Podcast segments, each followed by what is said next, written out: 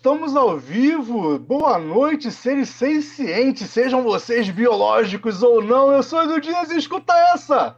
Hoje eu tenho aqui dois brothers maneiríssimos comigo, Yuri Griga e Rafael Lima. E o papo hoje é sobre produção musical em home studio.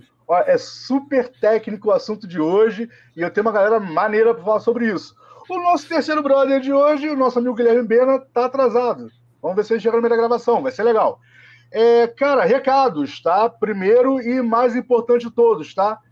Tá assistindo nossa live, chegou aqui, dá aquela moral, deixa aquele like maneiro. Isso ajuda a fortalecer a beça, tá bom? Segundo, vai compartilhar. Porra, obrigado, eu te agradeço de coração você compartilhar minha live, mas, cara, faz o seguinte: não manda no grupo do colégio, não, nem no grupo da faculdade. Manda não. Grupo da família? Não. Você vai pegar live e você vai compartilhar com aquele teu amigo que você sabe que curte música. Aquele cara que está começando, aquele cara que é músico profissional, que toca na noite. É essa galera que a gente quer que assista o canal, tá? Porque aqui a gente busca público de qualidade, igual a vocês. Não é quantidade, é qualidade. A gente quer aqui gente que vai entrar, que vai fazer pergunta séria, quer ninguém aqui discutindo política, nada disso. Isso aí deixa para aparecer lá no Inteligência Limitada, o Vilela adora esse tipo de gente. Eu não, beleza? É isso. Uh, terceiro recado de hoje, esse também é muito importante, tá bom? No nosso próximo episódio, a gente vai falar sobre composição. E eu vou ter dois compositores aqui, dois brasileiros, obviamente. Um deles, muito, muito, muito fã de compor músicas em inglês, e outro muito fã de compor músicas em português. Olha que maneiro, duas linhas de composição diferentes, aliás, de estilos muito diferentes. A gente vai pegar composições dos anos 70 e composições dos anos 90 para discutir. Vai ser super legal o próximo episódio, assim como hoje. Então, já marca aí na tua agenda. Uh, durante essa semana eu vou criar já a live, então já vai poder clicar aqui na notificação para vocês saberem como começa. Vai ser super maneiro. Então, fiquem de olho. E para fechar, último recado antes de começar a nossa live é: gente, a gente está chegando no final do ano. Então, o que acontece? Uh, nós temos só mais dois episódios esse ano, depois a gente vai dar uma paradinha para as festas de fim de ano, tá bom? Então não se preocupem, eu não desisti de nada, é só uma pausa para as festas de fim de ano e para comemorar o meu aniversário, tá bom? Então não, rolar, não vai rolar o programa, volta em janeiro, então já estou começando a avisar desde agora, fechou? É isso. Ah, não, peraí, tem mais uma, mais uma mensagem que é importante, tá? Tá no chat, quer interagir com a gente? Deixa sua mensagem, todas as mensagens serão exibidas. As perguntas interessantes e pertinentes ao assunto, a gente faz para os nossos convidados, ok? É isso. Então vamos lá, vamos começar, que eu tenho aqui dois gênios para trocar essa ideia com a gente, sem nenhuma ordem particular, só porque está aqui aparecendo primeiro para mim. Yuri, contigo, Yuri Griga, obrigado por ter aceitado esse convite, boa noite. E é isso, se apresenta aí para a galera, Valeu, cara. Pô, boa noite, Du. Valeu, obrigadão pelo convite, primeiramente aí, né? Sou, meu nome é Yuri Griga, eu sou guitarrista e vocalista da banda Beat Beat. É, atualmente só Beat Beat mesmo, não da banda, não tem mais nada. Produzi músicas de outras bandas também, assim, de forma mais prática mesmo, home studio. A gente até hoje produz dessa forma também. E trabalho com aulas de, de música, né? Dou aula de guitarra, violão. Então, estamos aí, já faz, acho que, sei lá, uns 20 anos aí na brincadeira. Aprendendo até hoje, né? Brincando com isso aí. E aí nós temos também o nosso amigo Rafael Lima. Rafa, muito obrigado por ter aceitado esse convite, meu brother. Uma Tenha uma, uma, uma, boa honra. noite. O microfone boa todo noite. seu, se apresenta. Boa noite, boa noite a todo mundo que está assistindo a gente. Boa noite, Yuri, Du. Prazer imenso estar aqui com vocês. Eu sou Rafael Lima. É, eu, eu, vivi aí os últimos 11 anos da minha vida né, dedicados, devotados integralmente à música. Né? É, comecei é, profissionalmente mesmo, eu encaro dessa forma, com a Memória, que foi a minha banda autoral. É, banda essa aí que a gente teve uma grande incursão aí no cenário underground do Rio na última década, é, fazendo vários projetos, participando de várias coisas conquistando aí ao longo desse caminho muita coisa bacana, público, gente, território e culminando com um Rock in Rio aí bacanudo que a gente teve o prazer de tocar, de levar o nosso trabalho, nosso projeto autoral para dentro do Rock in Rio, para um dos palcos do Rock in Rio, foi muito legal. É, tá lá no line-up oficial né, do festival, desse trabalho. E a produção musical, na verdade, ela já me acompanha desde antes disso tudo, é, de uma forma empírica, assim. Eu sempre, Edu falou que o próximo programa é sobre composição, né? Mas eu sempre eu comecei na música, na verdade, como compositor.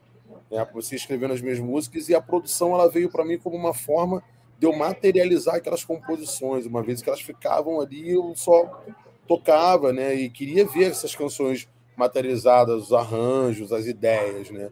Então a produção, ela entrou para mim nesse caminho.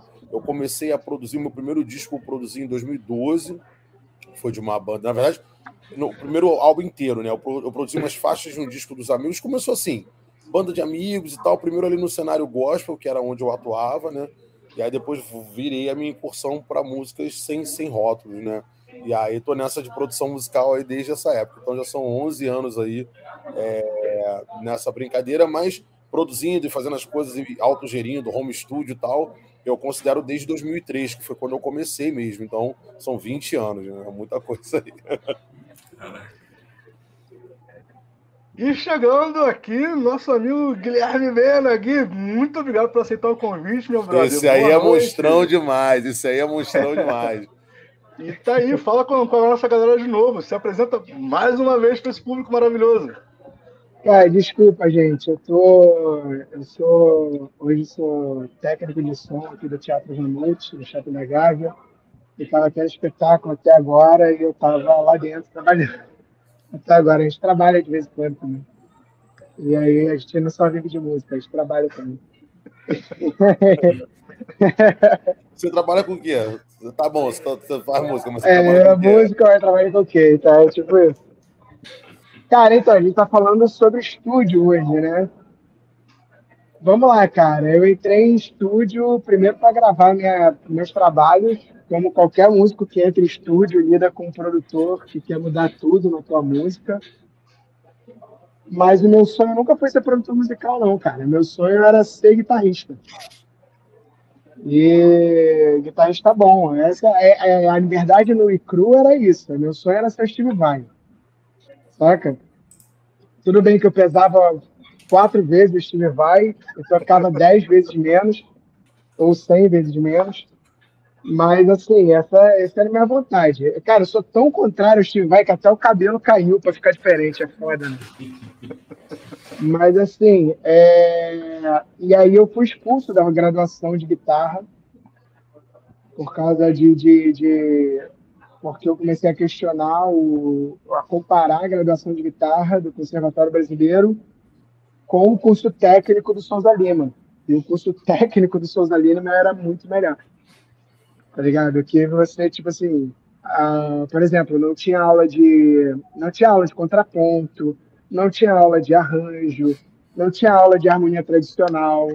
Você só, o que você tinha de cordas era harmonia harmonia funcional um pouquinho de solfejo, uh, uma horinha de aula de play né, por semana e era isso. Basicamente, era uma graduação de guitarra.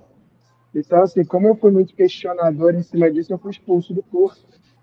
E aí, expulso disso, eu fui fazer a única coisa que eu conseguia, tipo, ter alguma afinidade, que era a graduação em música e tecnologia no conservatório, que era toda a parte de criação de arranjo, de gravação, mixagem, toda a parte de produção musical, não produção executiva. Isso era muito diferente do curso da Estácio, né? Porque o curso da Estácio de produção fonográfica, ele lidava muito com o burocrático e pouco até com a parte de, de tecnológica, né? E a música e tecnologia, que era o nome da graduação, lidava muito com a parte tecnológica da coisa, desenvolvimento, como é que nasceram os sintetizadores, como é que desenvolveu o processo de gravação, como é que o que, que eram os microfones.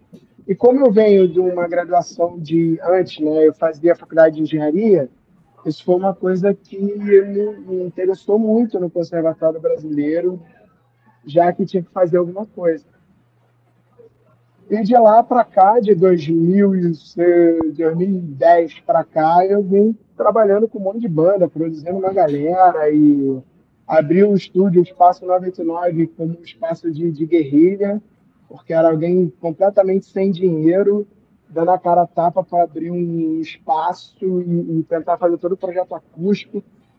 Passei na graduação de engenharia na UERJ para poder usar os professores de graça para fazer o cálculo acústico da UERJ, da, da, da minha, da minha sala para mim. E eu tenho os projetos da sala lá até hoje e, tipo assim, foi tudo assim, mano. O espaço nada, nada nasceu assim. E, cara, trabalhei com muita gente maneira, aprendi pra caralho, aprendi muito com o Rafa, trocando ideia. Pô, o Nino Vergal foi uma pessoa que me ensinou muito, que a gente trocou muita ideia sobre produção, sobre arte, sobre muita coisa assim. E, cara, e muitos outros que passaram lá na minha vida que me ensinaram muita coisa, assim o Rod Xavier também foi outro moleque que, que a gente trocou muitas ideias, tá ligado? Solidade também, porra, Solidade, eu fico muito feliz de ver ele produzindo uma cabeçada aí, porque foi um moleque que no iníciozinho, assim, a gente trocou umas ideias, eu acho que ele nem, nem, nem, nem, nem foi importante para ele, mas para mim foi importante pra caralho, saca? E assim, dando aquela tapa sobre muitas coisas, e aprendendo e gerando a minha maneira de trabalhar, porque eu acho que essa é a grande verdade. Se você pegar 30 produtores, é capaz de 30 malucos trabalharem de 30 formas diferentes e ninguém tá errado, tá ligado? Você tem que ter o seu jeito de trabalhar e se funciona, é isso, saca? É... Recente, assim, pós-pandemia, eu dei uma freada muito grande em produção, eu foquei aí nesse trabalho da banda Loud, que é um trabalho que me deixou muito feliz, até porque eu tô vendo uma galera querendo indicar para os prêmios e tal, umas paradas assim, então é um trabalho que tem me deixado, tem me dado muito orgulho de ter feito, certo? Mas é isso, cara, é isso, é meu, meu trabalho de produção, é isso, ah, sempre focando em, em produção em eu costumo dizer que é estúdio de pequeno e médio porte, né? Que é diferente do, do home studio, porque você já tem uma você já tem uma acústica preparada, você já tem uma é, todo um trabalho preparado que entrega um, um trabalho diferenciado, né? Mas como todo preguiçoso, muita coisa é feita em casa também. E, e velho, é isso. É isso que eu sou. Eu falo muito, desculpa aí. Vamos mudar aqui o nosso formato. Deu para deixa puxar o Bena para o lugar dele certinho. Hum. Foi? Agora sim. Então, já que você começou a falar sobre isso, então vamos lá, cara. Vamos começar justamente daí. Tá bom? A questão é: dá para igualar a qualidade home studio com a qualidade do estúdio clássico para o usuário final? Estou falando para a galera que vai ouvir o resultado. Não é para a banda, para a galera que vai ouvir o resultado. Dá para igualar ou, ou, ou, a gente tem uma diferença tão absurda entre os dois que, cara, vai dever alguma coisa? Se devaneia para ver quem vai explicar isso. Tem nada então, isso, já, já que eu comecei falando, é porque eu tenho uma visão que talvez seja muito diferente da galera. E aí é bom eu, eu começar, porque aí a galera pode, pode ir contra mas eu acho que depende muito de, dos, dos trabalhos anteriores do artista que está se lançando. Porque eu acho o seguinte: se ninguém nunca te ouviu gravado, você não tem parâmetro de comparação, sabe? Você não tem como comparar. E aí você tem uma qualidade mínima, obviamente, que você tem que alcançar, e eu acho que dá para fazer isso em casa, que a coisa vira estética saca? Eu fico muito, eu fico muito encucado com a forma como as gravações hoje elas foram ficando é, plastificadas em formatos de como tem que gravar, de como tem que soar e como tem que ser, quando na verdade a produção musical em seu berço ela era nada mais do que experimentação. Você tem aí o início dos reverbs, como sendo uma caixa gravando, uma caixa microfone gravado é, no vão de elevador, tá ligado? No estúdio Hansa na Alemanha, o reverb utilizado por grandes bandas como Red Hot Chili Peppers, ou como é, Foo Fighters e tudo que gravou lá, é a escada que leva de um andar para o outro, que o maluco abre a porta e bota o microfone lá e capta o reverb lá e, e é legal e ele coloca isso nas músicas, tá ligado? Você tem um disco do Foo Fighters, tem uma música do Foo Fighters que eles têm overdub de batera completa, porque os caras gravaram a batera dentro do estúdio e depois gravaram um galpão, porque o cara queria o som embolado do galpão para somar, e você escuta literalmente duas caixadas. O bagulho faz plã, faz prá, prá, prá, quando a caixa deveria ser uma. Então, assim, é... e eu tô falando de bandas gigantes, não tô falando de bandinhas, tô falando de bandas premiadas, entendeu? Tudo isso é experimentação. Só que a galera tem muito medo de experimentar quando você fala que você está gravando na sua casa, quando você está falando que você não tem equipamento, quando você está. E aí eu acho que é isso. Eu acho que se ninguém nunca te ouviu, cara, é experimentação. Ah, porque minha voz, tá, cara, você, você poderia ir para um estúdio absurdo, gravar tua voz num Neumann caríssimo, tá ligado? E usar um monte de efeito na tua voz pra tua voz ficar com aquela estética de quem gravou em casa, porque faz sentido naquela estética. Então, entendeu? Tem muito disso, tem muito de, de, de... diferença. Caiu. E caralho. Caiu de novo. Caí, voltei. Agora foi. Vai voltou, fazer voltou. diferença aí? Tá vendo? Eu tô falando que estão querendo me cortar. Porra. Vai fazer diferença? Vai fazer muita diferença, óbvio, no projeto final. Mas você precisa ter uma base de comparação. Se você não tem base de comparação, saca? Meu irmão, não faz sentido, tá ligado? Por isso que eu costumo dizer para as bandas que estão começando, cara, grava, dá o teu jeito, grava em casa, leva a bateria, grava com bateria eletrônica, sei lá, mano, aprende a fazer do teu jeito, depois vai para o estúdio, tá ligado? Para você ver como é que é. A única diferença, e aí é a diferença que eu bato na tecla, e, e assim, eu posso, eu podia trazer o Licial para a gente trocar essa ideia aqui, porque eu já troquei meio que essa ideia com ele. Que é o seguinte: a diferença é o produtor, é o cara que está pilotando o bagulho. Meu irmão, tu pode pegar o gênio do bagulho, se tu botar ele atrás de, de, de, de um toca-fita, o maluco vai conseguir captar e fazer um bagulho pica ali. Tá ligado? A, a ideia que o cara vai botando uma música, é o jeito como o cara vai desenvolver o trabalho da banda, a forma como é o homem. O, nesse processo, eu acho que o ser humano ele, ele é todo diferencial. É isso que eu acho. Agora é com vocês. Passa a bola aí.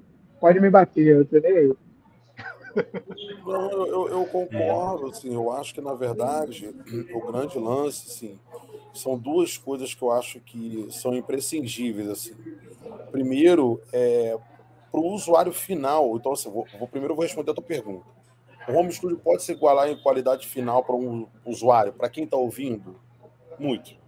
Hoje, 70%, 80% das coisas que se ouve em qualquer streaming, em qualquer coisa, hoje não é feito mais em estúdio. Hoje a galera grava em par de hotel, a galera grava em qualquer lugar. Então, assim, não, não, eu concordo muito com isso que o Bena falou que na verdade o que vai fazer o diferencial é com quem você está trabalhando. Você pega, cara, assim, por exemplo, aí vai depender da seara de, da qual você está trabalhando. Vou dar um exemplo aqui, rock and roll, que é mais, acho que é meio a nossa praia aqui.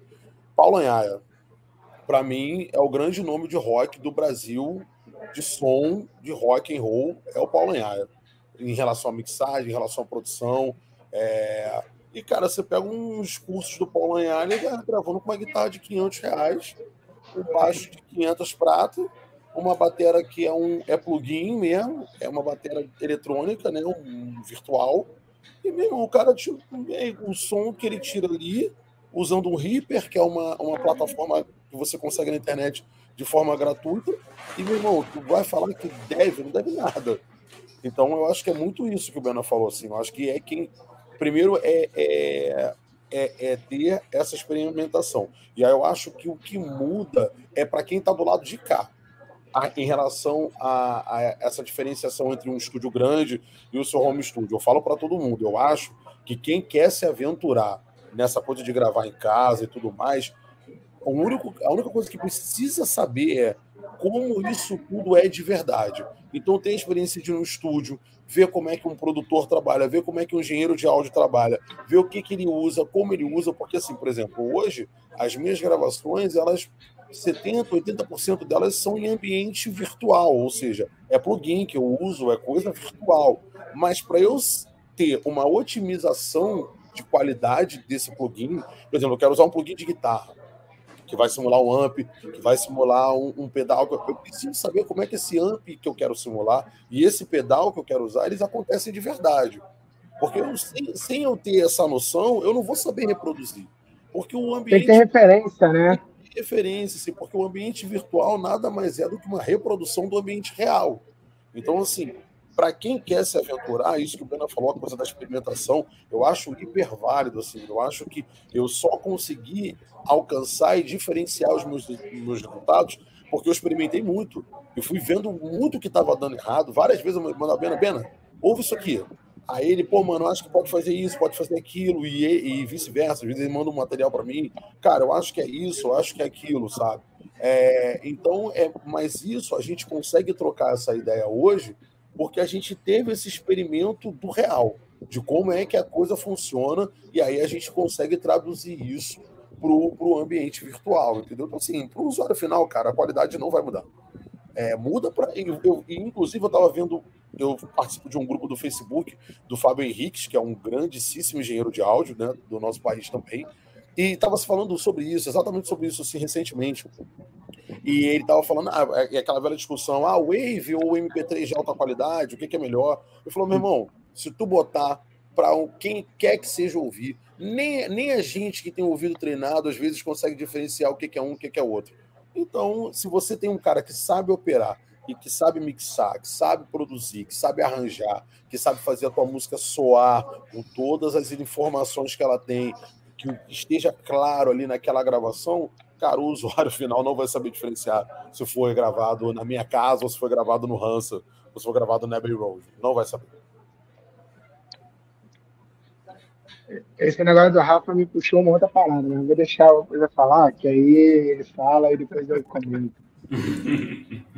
eu, eu, eu concordo aí, eu concordo aí nessa parte aí. Acho que eu vou destacar bastante essa questão do referencial, né?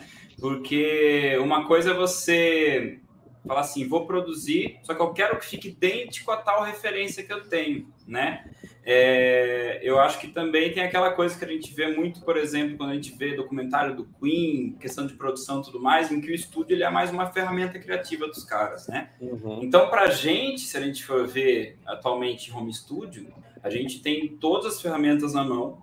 A gente pode, com aquelas ferramentas, falar, viu, quero gravar eu acho que às vezes a meta nossa pode estar estragada, às vezes um pouco, porque às vezes você vai pegar todo um monte de ferramentas, um universo gigantesco e fala assim, tá, beleza, eu quero gravar igualzinho fulano fez no álbum tal, né? Quando às vezes você consegue ter um tom mais realmente, não sei, pessoal no que você quer fazer, né? E realmente, tá, você pode até ter uma trazer a referência para o que você quer, mas saber utilizar né, o que você tem, você vai usar o estúdio como uma ferramenta criativa também, que é o que você, que, que o Bena comentou, né? Então, às vezes, nem ele comentou Red Hot Chili Pepper, tirar um, um, som aqui, às vezes você pega um som na de bateria que, assim, tecnicamente é totalmente zoado, e aí você vai escutar no fone e depois fala, putz, cara, isso aqui ficou maravilhoso, eu quero essa sujeirinha aqui na bateria, uhum. eu vou gravar bonito, Nirvana, mas essa sujeirinha eu quero colocar tá de volta, né? Nirvana não é isso, puro? Sim, sim, total, total. E agora a gente pode até, digamos assim, criar essa sujeira sem ter que fazer a gravação, às vezes, né? Enfim. É, eu tava falando. Desculpa, Yuri, é só porque eu falou isso, eu peguei esse gancho. Eu tava falando isso com um cliente essa semana. É, uhum. É, do que é o nosso famoso som podre, né? A gente gosta do som podre, bateria fala muito, aquele pô, som podre, né? é, e tudo isso, tudo isso é isso que você falou mesmo, cara. É a questão de trazer a ferramenta, né? E, e, e, aí eu acho que para saber como trazer essa ferramenta, é, uhum. é, é, importante você ter essa vivência, você entender o que você está fazendo. Porque assim, a grande diferença, o, o, que eu percebo hoje, assim, que é a grande diferença no mercado entre o produtor e o engenheiro de áudio, acaba que acho que nós três aqui fazemos tudo isso, né? A gente produz, a gente mixa, a gente masteriza, então a gente está em todas as, as, as, partes do processo. É, o, que, o que difere hoje, quem consegue atingir determinado resultado, é se você sabe o que você está fazendo para atingir aquele resultado ou se você não sabe o que você está fazendo. Uhum. Se você não atinge determinada qualidade porque você não sabe o que você está fazendo, é onde você precisa parar e rever. Agora, se você está aqui, não, cara, eu quero entregar isso aqui. Isso aqui é uma assinatura do trabalho, é para soar assim, é para ser exato. desse jeito. Aí essa é que é a grande diferenciação. Eu, eu, eu acho legal, é, o que eu ia chegar só para destacar também, essa questão de referência, é isso que você falou, acho que você falou de uma forma mais clara até do que eu consegui explicar, é isso que você falou mesmo, perfeitamente.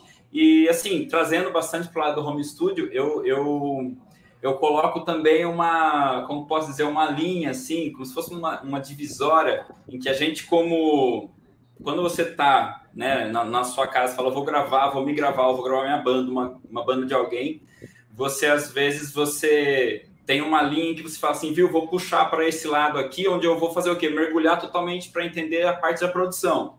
Só que aí, muitas vezes, a, a, a gente tende a, a, meio que esquecer a parte técnica, que é o que, viu? Tá bom, mas eu como instrumenta, instrumentista, eu como compositor, eu como banda, o negócio tá com a qualidade que eu quero, Será que eu não estou chegando muito, muito rápido na produção? Né? Será que eu estou executando o que eu quero que fique bonito? Ou será, será que eu acho que eu vou resolver tudo na produção? Né? Então, assim, eu acho que na parte também de, de home studio, acho que tem muito esse, esse limiar, do tipo assim, viu? É que nem a gente brinca. É, quando a galera já, já, já, brinca comigo quando eu vou gravar, fala, ah, depois o Yuri resolve na, na, na, na, mix, na edição, fala, viu, volta aqui, rapaz, você vai gravar de novo essa bateria inteira aqui, não tem essa não, cara. Isso aí é, é o terror do produtor, é isso aí. Ele falou, viu, ó, tem um errinho aqui, mas depois você resolve para mim, né? Então, assim, eu acho que tem uma linha muito tênue aí, né, cara? Quando você fala do home studio, como a gente, digamos assim, fala, vou abraçar tudo, que vocês falaram, e você tem que ter, ao mesmo tempo, você tem que ter um, um distanciamento também. Eu acho que, que, que, ajuda aquela questão do, viu, beleza, vou produzir, mas a minha parte de guitarra, no meu caso, por exemplo, a parte do vocal, tem que estar tá bem treinado, eu tenho que estar com isso aqui perfeito, porque eu tenho que ser um bom músico para o que eu quero registrar também, né? Então, existe muito essa, essa precocidade também, né? Beleza, agora né, baixei o Reaper, baixei todos os plugins, baixei o curso do, do Paulo Anhá, eu fiz o curso do Paulo Anhá, então achei legal a referência, e Olha, não assisti o curso ainda e já vou gravar, porque eu baixei o curso, né? Sabe, sabe aquela hum. coisa? Tipo, meu, tenho todas as ferramentas, então vai ficar perfeito, né? Então, acho que essa, esse limiar, porque não tem ninguém que chega para você e fala, meu, vai treinar essa parte aí, cara, depois você grava, né? Então, acho que isso é um limiar diferente que o produtor não tem no estúdio, né? Que ele tem que lidar é, com a própria ansiedade, a própria ansiedade da, da banda e tudo mais, né? De falar, ó, oh, banda, para aí, cara, ainda não tá na hora de gravar, né? Resolve isso aí, né? Tem essas coisas também. Muito, muito, assim, acho que essa parte, principalmente essa parte, tipo, que a produção em si, né? Porque muito se fala assim, a galera acha que a produção musical é a mixagem. Eu já vi muita gente falando assim, ah, não, então é a parte de. A galera confunde produção com engenharia de áudio e não sei o quê. E não é. A produção é você organizar aquela, aquele, aquele som. Então, seja que uma banda que vai fazer um disco com você ou que vai fazer uma faixa, a produção é. é produ... pensa, eu, sempre faço essa analogia. Pensa a produção de música como uma produção de imagem, como uma foto. Você vai fazer um ensaio, um ensaio familiar. Aí você quer fazer um ensaio onde? Você quer fazer ensaio na praia? Então o fotógrafo ele vai te dirigir, ele vai falar, cara, olha, então, pô, vamos fazer um ensaio no amanhecer? É, vai ficar uma luz bonita, a gente vai ter um cenário bacana, uma, vai conseguir tirar né, umas fotos bacanas. Então, vamos produzir essa imagem. Olha, fica mais aqui para a esquerda, que aqui a gente consegue pegar o sol descendo aqui, vai pegar no mar, a gente vai conseguir compor essa imagem. O produtor musical, ele basicamente faz essa mesma função. Então, vocês imaginam, você tem uma banda, vamos pensar no Foo Fighters, vamos usar o Foo Fighters como referência. Uma banda, três guitarras, já começa a loucura. Três guitarras, um teclado, baixo, bateria. Né? Loucura. Pô, como é que a gente organiza essas três guitarras? Aí entra é, é uma vantagem, porque assim, nem todo produtor musical é engenheiro de áudio, tá, galera? Isso é importante dizer também.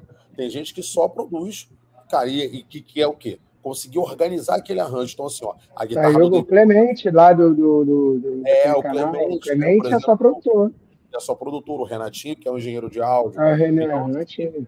Então, assim, por exemplo, a ideia do produtor é, pô, se eu vou produzir o Fighters, o que, que eu preciso fazer? Então, eu vou pegar a guitarra do Dave Grohl, vou deixar no centro, vou pegar a guitarra do Pet, vou deixar na esquerda, vou pegar a guitarra do, do, do Chifre, do Chris, vou jogar para a direita. Um exemplo. E aí, mas só que, vamos desenhar esse arranjo aqui para as guitarras não conflitarem? Porque é às isso. vezes tu vai estar tá tocando uma parada que pô, vai estar tá chocando com o que o com o que o Dave está fazendo. Cris, segura aí, vamos fazer uma outra onda. Pet, faz uma basezinha para somar com a guitarra do, do Dave ou com a guitarra do Chris. E aí é isso. E Pet, faz alguma coisa. basicamente. basicamente. Faz alguma coisa aí, filhão. Então, assim, precisa, precisa, precisa, como é que é? Precisa, precisa valer o salário, né? Faz alguma coisa aí. Valer. Então, assim, o trabalho do produtor musical basicamente é organizar o teu som. E aí, vamos formatar. Essa música é o quê? É estrofe, refrão, estrofe, estrofe ponte, refrão. Tá, quantas vezes a gente repete esse refrão? Vamos, vai ter uma intro mais longa, uma intro mais curta. Vamos pensar esse arranjo. Vamos fazer assim, assim, assado para chegar em determinado resultado. Então, esse é o trabalho do produtor musical. Aí vamos lá. Aí o produtor que é engenheiro provavelmente vai pensar, por exemplo, na hora do arranjo, cara, ele já vai pensar, cara, eu tenho que definir essas guitarras aqui, porque na hora de mixar já vai chegar para mim pronto e eu vou conseguir organizar melhor esse som. Então, quando o produtor é engenheiro, isso facilita muito dele pensar o arranjo, por exemplo, em frequências. Por quê? Porque eu preciso de uma guitarra mais aguda para dar um, um, destaque, eu preciso de uma guitarra mais grave para segurar a base. Então ele já vai criando essa, essa, esse contorno né, para a música só. É, eu acho que, é que ele já ele já está corrido mais pronto no que ele quer, né? No que ele quer. Então ele, é mais fácil ele chegar no resultado já no arranjo. Se você pegar qualquer produtor musical, qualquer um, qualquer um, é, primeira coisa que eles vão falar é, cara, para você ter uma boa mixagem, cuidado com o arranjo. Porque às vezes a banda quer botar todas as ideias que ela tem ali, de guitarra, de teclado, de. de... Não, principalmente banda com tecladista. Porra! Meu irmão, é tanta camada de teclado, é tanta camada de teclado. Se a gente for pra galera do metal, então, porra. Não, vamos botar um cima agora, agora vamos botar um violino, agora vamos botar um cello, agora vamos botar um string, agora vamos botar um synth, agora vamos botar. Aí Caralho, um Aí, não, aí já tem toda essa. Aí bota um piano junto. Nossa, eu odeio tecladista. Mas eu odeio guitarrista também, então. Mas a nossa função é essa, a nossa função é, é, é dar esse limite e pensar, cara, a tua música precisa comunicar, então a tua guitarra tem que comunicar. A, o teu baixo tem que falar, tem que comunicar. Então, que hora que a tua guitarra vai estar mais proeminente, que hora que o teu baixo vai falar, que hora que o teu teclado vai aparecer. Ó, mas isso tudo não pode comer a voz. A bateria não pode sumir no meio disso tudo. Então, como é que a gente faz? Esse é o trabalho do produtor musical. É tentar orquestrar isso tudo aí, fazer isso tudo ficar harmônico. Estou participando do podcast. Ah, o cara é famoso, o cara é famoso. Vai. Foda. Desculpa aí. Mas Meus é fãs são foda. Isso é importante dizer, entendeu? Porque é, a galera acaba misturando muito assim que o trabalho do produtor é o trabalho do engenheiro de áudio, que não é, na verdade. É uma eu, por exemplo, eu gosto mais de ser engenheiro de áudio do que de produtor. É uma coisa que me dá muito mais prazer. Buscar timbres e trabalhar a timbragem, isso é uma parada para mim que eu curto muito mais. Saca? Mas, claro, porque tem produtores e produtores também. Mas eu curto ser mais engenheiro de áudio. Dentro do processo, né? Uhum. É o que eu me preocupo mais quando eu pego uma banda é fazer essa parte. É organizar a timbragem de forma que eu consiga traduzir o trabalho da banda para aquilo que eu entendo que seja o trabalho da banda. Mas uhum. é o trabalho em cima da timbragem menos em cima da organização musical, entendeu? Uhum. É a minha forma de trabalhar.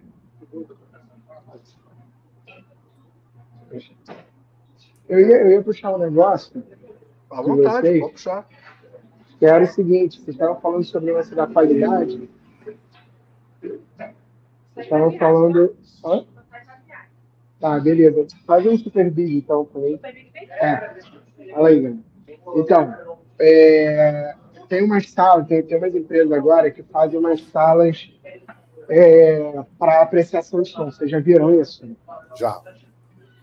São umas salas. Cara, é uma sala, você não está entendendo. Em que tu não consegue identificar. Até a iluminação da sala influencia na forma como você repara o som. É um bagulho absurdo. É feita uma engenharia de som na parada que você não reconhece da onde está vindo, qual, você não reconhece o falante, tá ligado? É muito surreal a parada. É, nunca, nunca entrei numa sala dessa, são salas que custam, sei lá, milhões de reais, tá Mas tem algum, tem uma empresa, principalmente no Rio, ali na Urca, que faz essa parada. Tenho um amigo que trabalha com iluminação, que ele faz iluminação para essas salas, por isso que eu conheço. E ele diz que realmente é um processo de ouvir música de maneira diferente. Então, olha só. É, nesse caso, eu acho que faz muita diferença se ter um MP3 tá ligado? Ou ter uma gravação em PCM áudio, sabe, zero compressão, cara. Eu acho que nessa sala saca? Agora, caralho, galera, 99% da população tá ouvindo no fone Bluetooth que gastou 200 reais, tá? Tu acha que eu consigo ouvir aqui e ter a qualidade dessa sala? Tá ligado? Não Sim, tem, cara, velho. não. Se gastou 200 reais no fone Bluetooth, tu tá sendo muito É. generoso. É isso, que o meu não Ah, não. Se não não. estragou o original, comprou um de 15, né? É, irmão, se tu comprou no metrô É sem É 10 isso. conto, entendeu? Fala, Então, fala mas que você não não. tem um de 15 aí também. Todo mundo tem um de 15. Tem, óbvio, claro que tem. Aquele, aquele que você carrega e a bateria dura 15 Não é? minutos também. É um real por minuto.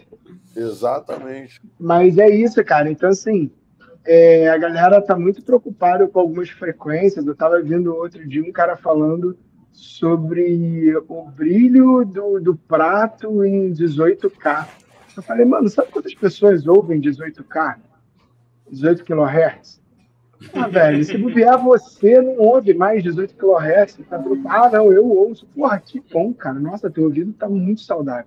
Mas 90% da população não tá ouvindo isso, não, velho. É, na verdade, assim. Tá ligado? né, Não tá ouvindo subgrave, não tá ouvindo. Cara, a- a- Uhum. a- eu, eu posso te dizer que se bobear, a população tá ouvindo entre 60 Hz, 50, 60 Hz ali, até 9 mil, assim. E Uhum. com muita coisa ali, tá ligado? Você pode dizer, se você pegar e gravar um bagulho, e mixar e cortar abaixo de, de, de 50 e cortar acima de 9K, meu irmão, e lançar, eu quero ver quantas pessoas vão realmente virar e falar assim, nossa, essa música tá esquisita, tá parecendo radinho.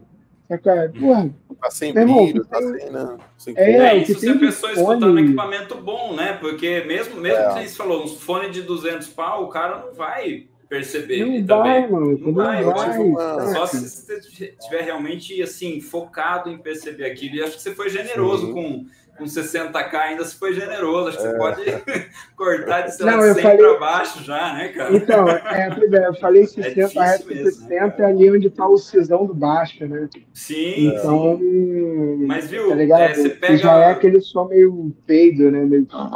É, celu- celular Então. você não vai. Às vezes o, o celular Hum. pode até ter uma reprodução boa no fone de ouvido, mas ele não gera isso pro seu fone de ouvido, às vezes. também. Uhum. Cara, as pessoas estão ouvindo música em televisão, gente. Pelo amor de Deus. Também, também, Relaxa, televisão, exatamente. E na verdade, assim, você está falando isso, isso me lembrou. Eu estava conversando com o Pena Smith, que foi um grande cara da indústria musical aí, anos 80. Pegou muito do rock nacional ali, Legião Urbana, o Traje, toda essa galera ali, estava ali na, na parte ali, ou de produção executiva, ou produção fonográfica mesmo, né? E a gente estava conversando é, esses dias sobre o disco novo do Rolling Stones, né? que ficou uma discussão zona, assim, se, se o disco estava comprimido demais, se não estava, Uhum. que estragaram o som, e aquelas, né, aquela eterna é, disputa e debate sobre o, o Loudness War, para quem está assistindo a gente aí, que talvez não Ainda saiba. tem ainda tem A isso? galera Ainda ainda tem fala bastante. A galera ainda fala bastante. E Depois, aí- do, depois daqueles do Metallica lá, achei também foi a última vez que eu escutei, foi daquela parte do Metallica, né? Acho do Anger, né? que foi- é, do Seninha, mas eu vou te Pô, se falar. tiver com gelo, melhor ainda. né? Irmão, eu, eu ouvi o Patient, o Patient Number 9 do Ozzy Osbourne, que foi inclusive feito com o mesmo produtor que fez o último disco do Rolling Stones, o, o Andrew Watt. Foi o mesmo produtor. E, cara, é, é disco comprimido, é som 2023, é para ouvir no Spotify. Né? Aí o Pena tava falando isso, não, porque eu ouço no receiver em pô, 92 kHz, não sei o que eu falei, 192 kHz, né, né, né, né. eu falei, falei brother, assim, vocês estão numa outra onda, 92 não, 96, né, porque ele ouve em, em, em nem sei se ele ouve em PCM ou se é em AIF, enfim, numa uhum. super alta qualidade da vida, ele tava falando que eu ouvi ele pelo Amazon ou pelo Tidal, que são as plataformas hoje que rodam, né, em alta, em alta fidelidade. Mas, cara, assim, mano, opa, aí falou, hein? Mas é, é, o que o Bena falou, assim, que, que pega um receiver hoje para ouvir um som, sabe? É um cara desse que degusta. Assim, ninguém vai gastar 15 pratas no receiver para ficar ouvindo single. Cara, sobre, sobre do... compressão, sobre compressão, só posso falar uma parada? A galera fala muito do vinil. Meu irmão, o vinil era 8 bits, tá ligado? Pô, vai falar de compressão, vai reclamar de compressão, vai me falar que o vinil é melhor. Ele era 8 uhum. bits, você tinha, era comprimido pra caralho, velho. Tá mono versus estéreo aí também, já, já coloca isso também, né, cara? É, Muita coisa mono né? que a gente paga um pau, né? Mas eu, eu achei legal, Rafael, que você falou do, desse Loudness War. Acho que seria legal falar um pouquinho sobre isso, cara. Sim, Se você pudesse, é, é, assim, é, traduzindo, né, para a galera também é legal, cara. É, eu ia falar, exatamente. O Loudness One, para quem. Não, que isso. para quem está acompanhando, a gente não sabe, é, as, as, gravações ao longo do tempo, se você for hoje, se para o que você está fazendo aí, não agora, depois da nossa live, para não perdermos audiência. Vai lá na sua. Vai lá na sua Vocês três que estão assistindo, não faço isso agora, faço isso depois. Vão indo lá na plataforma de vocês e vocês vão perceber que as músicas foram aumentando o volume ao longo do tempo. Né? Principalmente final, ali, depois do, perto dos anos 2000 para cá. No cara, final dos 90. Final dos abre, 90, abre. Cara, já abriu a, a, as músicas do Creed né, no, no, sei lá, no Sound, Sound Lab, qualquer um desses, assim, meu irmão, você quase não vê curva, mano. Tem, é, uma, é uma tora, assim, cara, porque é tão comprimido, cara. Porra, o Hit é uma banda que todo mundo, que foi uma banda, até que foi uma bandinha modinha ali, final dos anos 2000, 2000 2010, início de 2010, o Alabama Shakes, assim, que é uma banda Sim. que você pega ali o Sound Color, né, que é um, que é um disco bem famoso deles, assim, cara, a gente tá falando de um disco que o Luffy, né, que é o som, o volume do som percebido, Pô, é menos 4, mano. A galera fala que a plataforma tá Pô, velho, calma aí. Calma aí, filho. Tá, é muito pior isso. Eu tô falando da parada lá ali pelos anos. Vou ser mais preciso, 2006, 2007, quando eu tava estudando Loud, Loudness War, porque tinha saído um, um álbum da Beyoncé que tava batendo Sasha mais Fierce. dois, velho. Sasha Fierce. Tá ligado? Tava batendo dois de distorção, dois dBs positivos de distorção. E tava ok, porque era tipo, era isso, isso é Loudness War. A Loudness War, ele vem pelo seguinte, só para dar um motivo da Loudness War. É, a culpa é um pouco das rádios, porque ganha aquele que soa mais alto. Era isso. Sim. Se você tem uma sequência de músicas tocando, aquela que soa mais alto, ela vai ser mais percebida do que as outras músicas.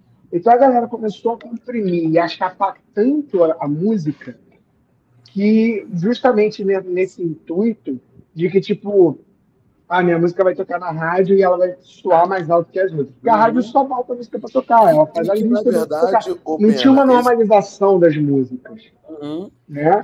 Não, então, mas na verdade, esse lance do, do, do que você está falando da rádio, ele hoje se aplica às playlists da, das é, plataformas. Total, total, total. É o mesmo processo, é o mesmo então, processo. Não, mas tá aí, na playlist, é, mas aí... quando chega aquela música que estoura, então, mas aí, dela. lembra dela.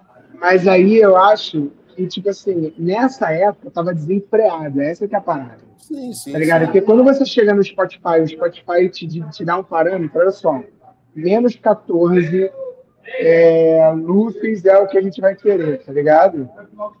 Isso já é uma maneira de combater esse loudness off. Tanto que uhum. Você pode ver que tem uma, uma quantidade de músicas remasterizadas, saca? Seja porque antes estava em vinil, né? E aí foi digitalizado, aí foi precisar, é, foi necessário uma remasterização. Mas tem uma galera dali dos anos 2000 né, da, da 2000 até 2010, que teve que fazer remaster, porque, cara, o, o Spotify já te comprime. Tu joga na parada, meu irmão, dá merda. Não, é, e aí só para contextualizar né, essa questão do Loudness Wall, então é isso, ao longo do tempo o volume final das músicas foi aumentando. É, e isso foi trazendo também é, uma sensação errônea de que quanto mais alta a música fosse, mais qualidade ela teria. O, grande lance, e esse, que, que, porque o que acontecia? É, quando começou essa briga pelo volume, é, o que, qual foi o processo que começou a acontecer? As gravadoras mandavam os singles para a rádio, né? Então, na época, a gente ainda tinha os álbuns e tudo mais. Então tinha música de trabalho ali, vamos supor, né? O Foo Fighters vai lançar ali Learn to Fly, falar para contextualizar na época, né? No 97. Pô, o nosso single vai ser Learn to Fly. Aí a gravadora, né, ia mandava Learn to Fly para as rádios. O que que os caras faziam? Na rádio, eles recomprimiam a música para a música soar mais alta. E para ficar um padrão, né? Quando a galera fala no padrão radiofônico, nada mais é do que isso, era uma recompressão para que o som ficasse mais alto. Então, o que, que as gravadoras começaram a perceber? Que as rádios estavam estragando a qualidade da música em nome de uma disputa de volume. Então, o que, que as gravadoras começaram a fazer? Deixa que a gente já manda pronto.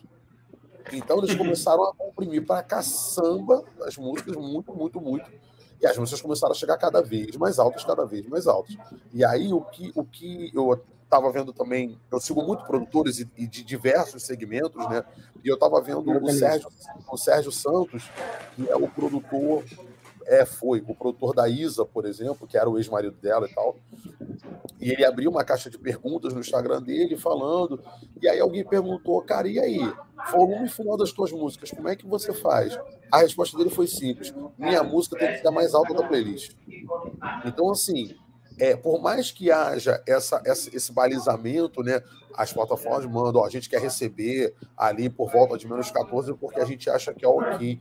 Até porque também essa iniciativa das plataformas de colocar um teto no volume final da música era para que não houvesse tanta discrepância, por exemplo, quando as gravadoras subissem os catálogos antigos. Porque senão ia ficar, acho que, pô, tu ia ouvir um Beatles de 1965 e tu ia ouvir uma Beyoncé de 2006, o, o volume percebido é absurdo de diferente.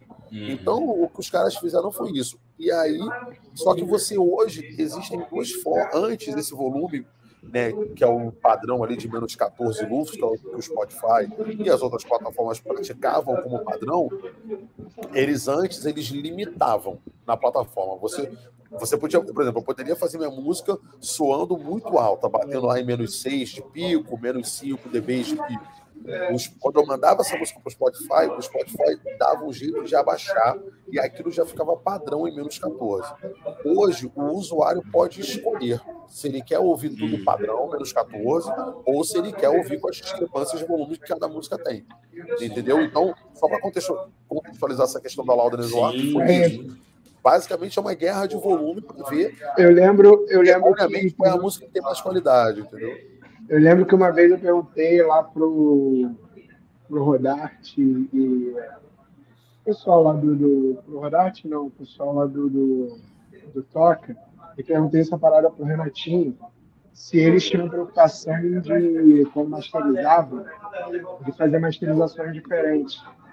Sabe? Tipo, masterização que vai pro CD, masterização que vai para as plataformas digitais. Vai é, para o clipe, claro, por exemplo, outra, né? é, clipe, exatamente, né? Porque se a gente fosse falar em qualidade, cara, isso seria certo, né? Uhum. Você masterizar e normalizar e tratar o áudio na masterização para cada mídia que você. Para característica da mídia mesmo, né? Por exemplo. Para característica da mídia, claro. Se você vai trabalhar com vídeo, tá ligado? Onde é que o vídeo vai sair, entendeu? Você vai trabalhar com, com, com o Spotify, como é que essa mídia vai para o Spotify? Você vai jogar no YouTube, como é que essa mídia, como é que o YouTube comprime essa parada? Esse seria o mundo ideal, né? Só que é caro para essa porra, né? Eu acho que é, eu acho que é interessante.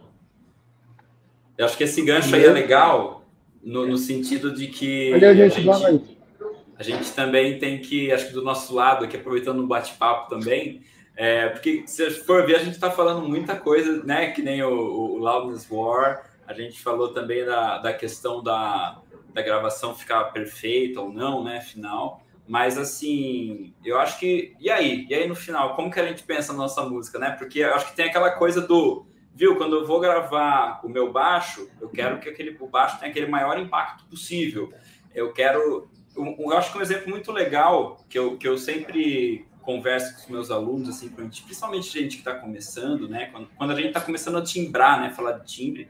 É, quando a gente pega Black Sabbath para ouvir, por exemplo, é, eu acho que assim todo mundo até um, um, certo tempo conhecendo Black Sabbath, todo mundo te, tem aquela sensação de que, pô, Black Sabbath deve ser uma distorção brutal que os caras usavam e uma coisa assim absurda de saturação e distorcido e fuzzy e comprimido. E quando você vai escutar, é uma guitarra com um drive super bem definido, né? Uhum. É, então, assim, às vezes na gravação e, e aí eu, eu, vou fazer o link disso aí com, com essa questão, né? Que a gente tá falando das alturas também, porque às vezes a gente acaba esquecendo que a música também tem que ter a dinâmica que ela precisa, né? Claro. Então, é, a gente vai pegar uma música. Eu tô, eu tô ouvindo bastante Radiohead ultimamente, de, de novo, né? Sempre é bom. É.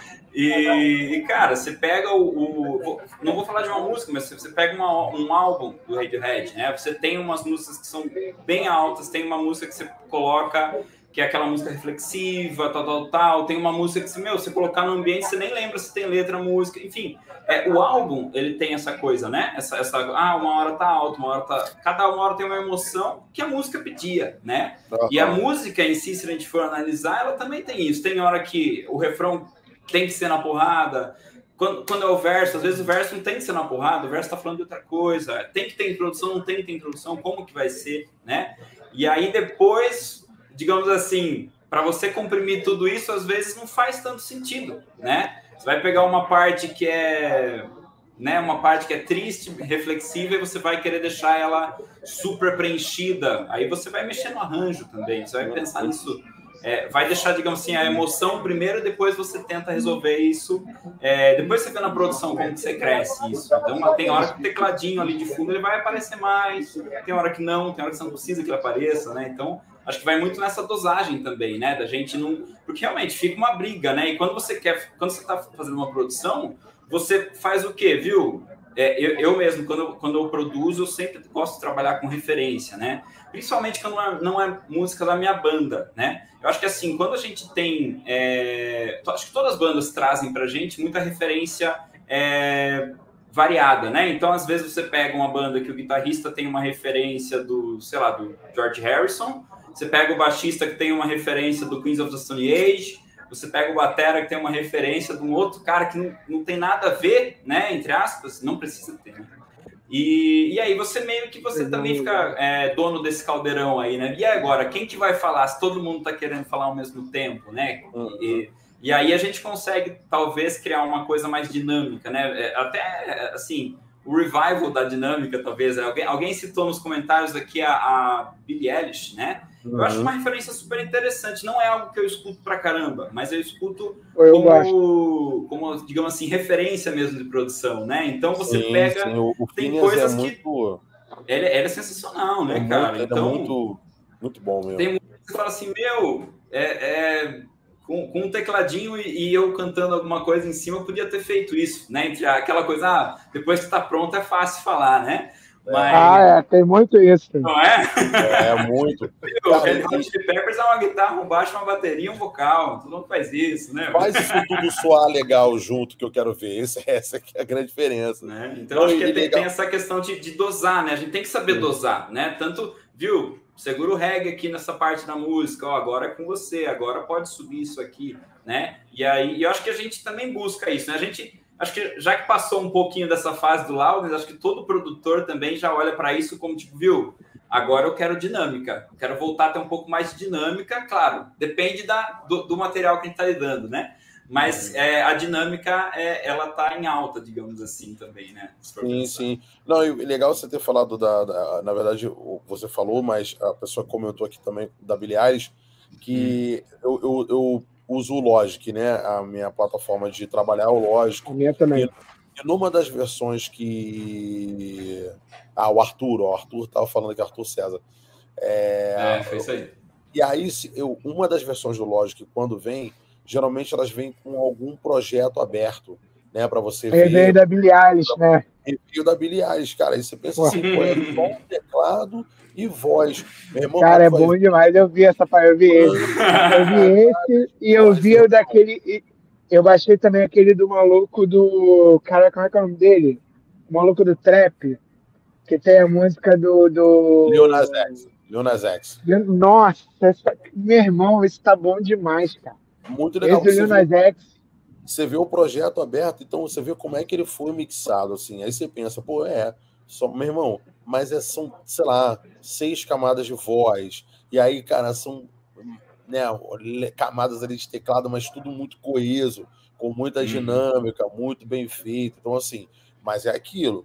É, o Phineas tem um puta home studio, ele tem um estúdio gigante, só que é, é, é porque é, mas no, de novo, eu acho que o fato de você ter hardware ou se, se né, se é ali o, o, o, o, se você tem o compressor, o console do compressor, ou se você tem o compressor no plugin da Tronal. É, na verdade, o que vai fazer diferença é se você sabe mexer naquele Sabe usar, é. Até porque existe o AD, né, velho? É, eu acho e que. a UAD, meu irmão, galera... para quem não sabe o que é o AD, o AD é o Universal Áudio, que eu arrisco dizer que são os melhores plugins do mundo, né? produtor de verdade se emociona com o projeto de lógica foi muito bom. E eu concordo com você. Universal Audio e, cara, eu tô apaixonado com os plugins da Plugin Alliance, cara. Ah, cara, também, também. Não, mas é isso, tipo assim, é, é, eu falo isso da, da UAD, porque a UAD eu acho que quando a galera ainda tava na dúvida se o plugin valia a pena ou não, se o plugin era bom, a UAD já estava ali mostrando, tipo assim, que o plugin é o futuro, podia bater né, de frente, é, podia bater de frente com, com, com, com hardware de alguma maneira. Eu acho que assim, hoje, qual é, qual é o meu problema com hoje? Meu problema hoje está é, tá na parte da experimentação. A gente está vivendo um mundo de IRs, né? Do, do Impulse Response, que é nada mais é do que a cópia das coisas praticamente prontas.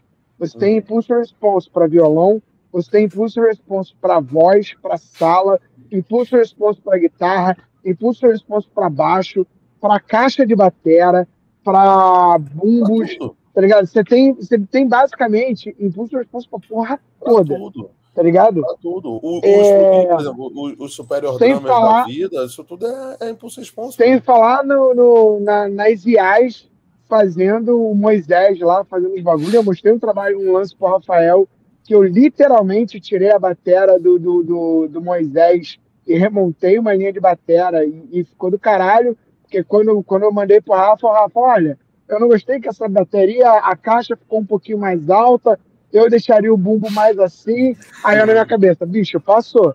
Porque se o cara tá discutindo comigo a forma como foi mixado. Quer dizer que passou. Porque passou, tá ligado? Passou pra caralho. Ele comprou a batera. É, comprou a batera, tá ligado? E aí depois eu falei, eu falei, não, Rafa, deixa eu te explicar como é que isso foi feito. aí vem o atendimento também, né, cara? Viu? É, Quem mandou isso aqui? O cara não ia virar pra você e falar, ah, isso aqui é MIDI. Não, é pior do que MIDI. Filho, eu joguei, eu joguei uma eu joguei, eu joguei uma referência no, no Moisés. O Moisés separou, splitou a bateria do resto. Aí joguei a bateria no metrônomo, cortei as partes, o que, que era virada, o que, que era levada, o que, que não era, e montei uma linha de bateria para mim para música. Foi isso é canalha, isso. rapaz. Isso é canalha. Você vê que até a gambiarra dá trabalho hoje em dia, né, cara? Não Mano, foi uma coisa tá que ele Ou deu um seja, clique, não, ele deu um trampo em cima é, do negócio. Como é que é o nome do batera lá do, do Red Hot? Esqueci o nome dele. Chad Smith. Eu, é, quem? Chad Smith. Ah, o Chad, eu tenho uma música com o Chad Smith, pô. Tá ligado? O Chad Smith da IA, foda-se. Ué, foi ele que tocou, só não tocou pra mim, mas tocou, eu só peguei e usei. Mas o sample tá aí, cara. O sample é isso. Na verdade, eu sampleei. É, é um tipo de, de, de parada. O sample, quantas músicas fizeram sucesso com o sample dos outros? Pô, muitas. Tá ligado? Então, assim, é, verdade, assim o cara, meu problema, o meu problema hoje está nessa, nessa é, plastificação do, do, do, som, tá ligado? Eu acho que assim é, a gente vai banalizar isso chegando num processo. Eu, eu acho que a gente está na curva do processo em que vai, vai soar tudo igual. Tá ligado? Isso já é. Entre no mundo guitarrístico, isso já é, já é realidade. Você pega, você pega agora na pandemia, a galera fazendo os. É, tocando um monte de guitarrista, não sei o quê, fazendo as junções aí, você escuta 30 guitarristas, tudo igual. Tá ligado? Tudo extremamente técnico, tudo igual, bom pra caralho, todo mundo tocando pra caralho, legal pra caralho, mesmo som, mesmo timbre, cada um de uma maneira diferente. Ah, um usou a GT100, o outro usou o Kemper, o outro usou o, sei lá, o Guitar Pro, sei lá, tá ligado? O Amplitude, mas, tipo, tudo soando muito parecido, sabe? Tudo uhum. chegando no mesmo lugar ali, principalmente a guitarra solo, né? E aí você vê que, cara, tá ficando a parada muito plastificada, sacou? É, Isso parada, me preocupa. É uma parada Isso assim me preocupa. Eu, eu, eu, durante muito tempo, cara, porque a gente fica né, nessa coisa da, da, de perseguir a referência, né? O Yuri falou sobre usar referência, e é importante mesmo. É, mas a gente também fica num, num numa busca né, eterna de soar daquele jeito. Só que, cara, não foram os mesmos equipamentos, não é a mesma sala. Para soar igual, meu irmão, nem o mesmo baterista na mesma sala com os mesmos equipamentos soa igual. Você pode ver que é um, é um disco, mas o disco, a bateria não soa igual em todas as faixas. É o mesmo estúdio, é o mesmo produtor, é o mesmo hardware, é o mesmo lugar. E não soa. Então, assim, uma coisa que eu fui buscando ao longo do tempo foi a assinatura é, a assinatura do meu trabalho, assim, eu estava conversando sobre isso. A pessoa que me procura para produzir o trabalho dela, ela já ouviu alguma coisa do meu portfólio, então ela quer que o trabalho dela soe com a minha mão. Né? Ela quer que o uhum. trabalho dela soe com o que eu tenho para oferecer para aquele trabalho. Então, é, o, o, eu, eu, óbvio, não, não descarto a referência em momento algum. Elas são sempre super importantes, mas é um norte só não é para a gente soar igual. É, a referência para mim ela está nesse lugar de ah, tá, então ele imaginou isso daqui. Óbvio que eu, eu, eu posso chegar naquele lugar da referência, ok. Mas não, não é mais interessante se a gente colocar uma assinatura e aquele trabalho ganhar uma característica dele? É, é isso que eu penso enquanto, enquanto produtor de um, um trabalho. Eu quero que amanhã, se, se a Beat Beat virar para mim e falar, Rafa, a gente quer produzir contigo. Então, beleza, cara. O Biano até falou isso em algum momento. Falou, cara, é, é, a minha visão né, sobre como é o som, mas não é a minha visão. Eu acho, por exemplo, hoje, não só a minha visão, eu acho que é uma coisa colaborativa.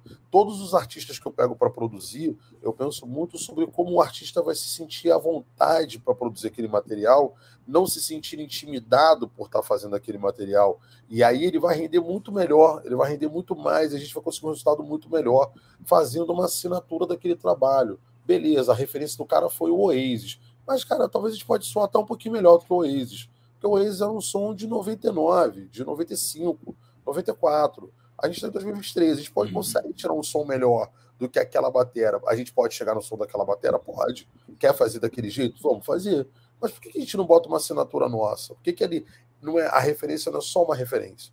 Porque aí é isso. Uhum. Se você ficar indo muito nessa busca só da referência, vai ficar soando tudo muito igual, tudo muito repetido. E aí, aí acaba que você não ganha uma assinatura, você vira uma cópia. Porque o que já está estabelecido já está. Então, pô, para que eu vou fazer um disco só no Pearl Jam? Para só com o Pearl Jam já tem o Pearl Jam, pô. A, a, a, banda que eu estou produzindo não é o Pearl Jam, tá ligado? Então, para que, que eu vou fazer um disco daquela banda soando como o Pearl Jam? Deixa uhum. o Pearl Jam ser o Pearl Jam, deixa o Foo Fighters ser o Foo Fighters, deixa o, o Rapa ser o Rapa e deixa a sua banda ser a sua banda, sabe? É, então, isso para mim é, é, foi uma, uma grande virada de chave é, para eu começar também a entender e aceitar melhor o meu trabalho.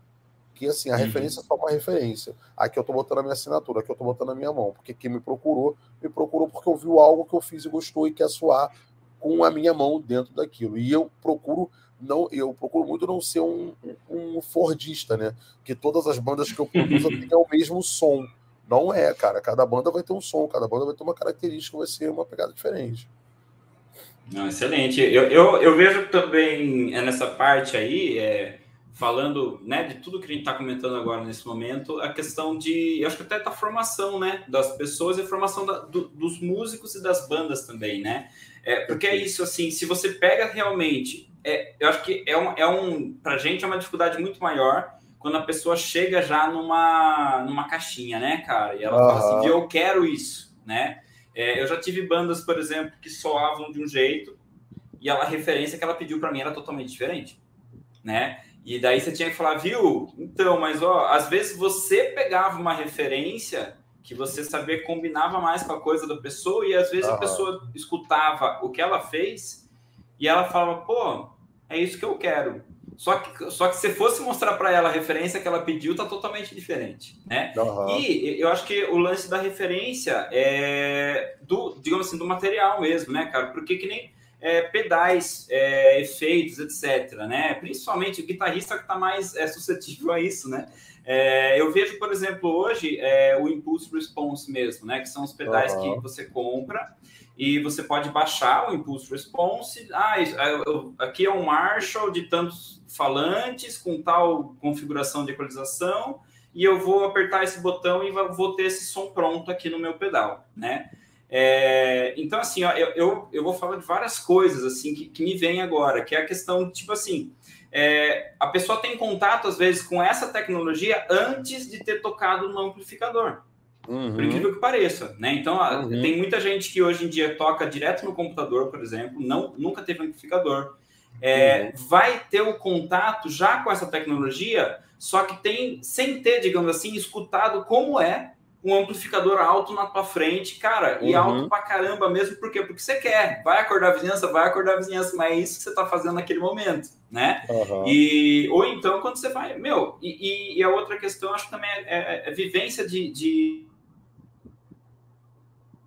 Então eu acho que assim, que uma, uma coisa social que a gente é, é, eu sinto um pouco de falta, assim, é, nova geração Yuri, também, né? Velho falando, né? Yuri. Oi? Deixa eu te falar, é que você falou uma outra coisa, vivência de. Aí travou. Aí a gente ah, foi mal. Tá falando, não, é que travou. É a vivência, a vivência de banda, sabe, cara? A uhum. vivência social. Eu acho que assim, é, eu vejo, nas, principalmente nas novas gerações, né? Já tô ficando velho, quando a gente fala isso, já lascou, né, cara? Mas eu vejo muito essa questão do tipo assim, às vezes a pessoa. E eu conheço muitos, assim, é, jovens que são muito bons músicos criativos pra caramba. E eu penso assim, puta, cara, esse cara seria muito legal se ele tocasse com uma banda, se ele tocasse com um baterista junto, se ele tocasse com um baixista junto. Porque eu acho que todo esse processo, né, que a gente está falando na produção, é, até para a pessoa que quer produzir, né, é, eu acho que vai muito disso. Então, por exemplo, quando eu escrevia a bateria antes, eu escrevia coisas que não eram possíveis. Daí eu falei, viu, peraí, gente, a gente só tem dois braços, dois pés, né? Então, o que, que eu fiz? Eu falei, vou aprender né? Então arrumei uma bateria, aprendi a tocar bateria para eu saber o que é uma bateria, como funciona, qual a uhum. dinâmica que é possível, né? O que, que acontece ao mesmo tempo numa bateria, digamos assim, orgânica, né? Como guitarrista, nem se fala, viu? Eu ia tocar numa casa do show, tinha um Vox a C30, eu ia levar o meu amplificador da Fender 25. Não, eu vou tocar no Vox dessa vez, vou tocar no, no Lane, vou tocar não sei o quê. Então aí você vai tendo essa vivência, uhum. né? É, e, e, você vai, digamos assim, essa coisinha de você ir montando, né? Tipo, pô, quando o cara tá na bateria, ah, é bumbo e, e prato, ah, depois o cara aprende a colocar caixa, não sei o quê. Né? É, essas, essas coisas cognitivas, assim, uhum. é meio uhum. que até uma, uma terapia, né? É, é um aprendizado. Eu, eu acho que a coisa que eu mais gosto, assim, em tudo que a gente falou, é, é o aprender. A gente uhum. gosta de aprender tudo, né? Cada uhum. detalhinho e tudo mais. E, mas, assim, eu acho que a gente estimular essa vivência. Então, é interessante a gente, como produtor também, é, tanto a gente como produtor entrar em contato com isso. Então, com certeza o Rafa, o Bena, eles já têm contato, já tiveram contato com uma gama de equipamentos, uma gama de musicistas, de timbres, etc. Eu Talvez não na mesma proporção, porque eu tô esses caras são monstros, né, meu? Mas assim, Nada, é, toda, pô, também cara, a gente busca, toda né, Toda vivência é rica, irmão, não tem isso não, toda vivência é muito rica. Não... Então a gente busca, né, esse leque, a gente busca sempre escutar e tudo mais, e aí isso facilita pra gente. Mas a gente precisa também que, que talvez uma missão nossa é chegar no, no cara que vai gravar, ou se for a gente vai ser gravar, a gente tem que olhar pra gente mesmo e falar, brother, vai lá tocar no estúdio, Ah, uhum. mas não tenho banda. Aluga uma hora de estúdio e vai tocar sozinho. Então, toca essas coisas que você gravou no computador, então toca lá no estúdio, no amplificador alto. Sabe? Pede pro cara do estúdio te gravar. Só uma horinha de, de estúdio para você ver como fica. Ah, depois você vê como que ficou o resultado, você volta, você tenta se gravar também, você vai ver essas coisas, né, cara? Então, é, porque eu vejo muito isso. Está acontecendo muito aquela pessoa que, que, que, a gente falou no começo, né? A pessoa conhece o plugin, mas nunca ouviu um álbum que tem aquela, aquele, aquele som. Nunca ouviu um, sei lá, um álbum do Black Sabbath, mas ele tá tocando com o time do Black Sabbath que ele baixou hoje na internet, que mas ele, ele tá apresentando para ele, né? ideia de como é que é de verdade aquele time do Black Sabbath. Como que ele funciona num coletivo, né, cara? É, não, isso que você falou, cara, é muito aquilo que, eu, que eu, foi que eu falei no início, né? É essa coisa da vivência real, né? Porque o que acontece? Sim a vivência real, inclusive para o músico, na hora de ser gravado, ele consegue ser muito mais assertivo aonde ele quer chegar. Não sei se já aconteceu contigo. Às vezes, assim, já, eu já vi muito. É, a gente chama né, o famoso guitarrista de quartinho, que é o cara que só tocou no computador a vida inteira, e aí ele quer gravar. Aí, por exemplo, ele sozinho, com aquele timbre que ele usa, lá funciona. Que é perfeito, né? No quarto é perfeito, né, cara? Tudo certo. Cara, tu vai jogar o som dele numa banda, não acontece. E aí ele mesmo fica numa eterna corrida atrás do rabo, porque na verdade ele não sabe como é que funciona aquilo numa vivência coletiva. Né? Então, assim, hum. e aí isso a gente fala, por exemplo, eu não posso, como produtor, ensinar a um guitarrista como ele chega num timbre de tube screamer. Eu não Sim. posso, não é, não é minha função. O guitarrista tem que saber, ele tem que chegar para mim pronto. Ele tem que saber, pô, cara, então, Rafa, aqui eu queria um tube screamer, como por exemplo, eu gravei uma banda recentemente que, cara, o, o que era o contrário. O, o, o, guitarrista tinha muita vivência real, pouquíssima uhum. vivência no ambiente virtual, mas queria aprender a gravar no ambiente virtual. Rafa, eu quero esse som, quero um tube screamer, num Vox suando assim, bem inglês, bem essa parada. Beleza, vamos lá. Aí eu vou lá, abro um pouquinho, vamos lá, toca aí, vai tocando aí. E aí, tá bom? Tá bom? Aí é só um ajuste mas o guitarrista sabe o que, que ele quer. Ele hum. sabe como ele quer soar. Ele sabe como, para chegar naquele timbre do som que está na cabeça dele, ele sabe o processo. Talvez ele não saiba pegar o computador e fazer aquilo rolar no computador, mas o processo ele conhece.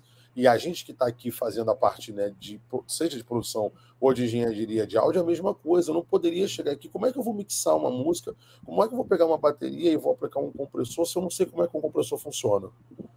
Né? Se eu não conheço como é que é, como é que é no hardware. Então tu bota, ah, você faz isso aqui, você gira esse botão, esse botão faz essa função, faz isso, faz aquilo, dá mais volume, dá mais ganho, dá mais corpo, dá... ah, beleza, entendi. Uhum. Você, você tem que saber. Sim. Para você sim, conseguir sim. chegar num resultado. Se isso é uma parada que é. E aí eu tive. Eu, eu, o que eu posso relatar assim, da minha vida, da minha experiência, é que eu tive. Eu tive algumas experiências que foram transformadoras em estúdio, mas eu acho que talvez a maior delas eu tive a oportunidade de gravar com o Liminha, que também para mim é um outro produtor, Caramba. né? Bom, rock and roll Sim, também. Total. Brasil, não dá para gente falar de rock no Brasil se a gente não falar do Liminha. E eu tive a oportunidade de gravar. Eu tive a oportunidade do Liminha me gravar. Então, Pô. isso foi uma parada, meu irmão, que, cara, faz a tua cabeça faz assim, ó.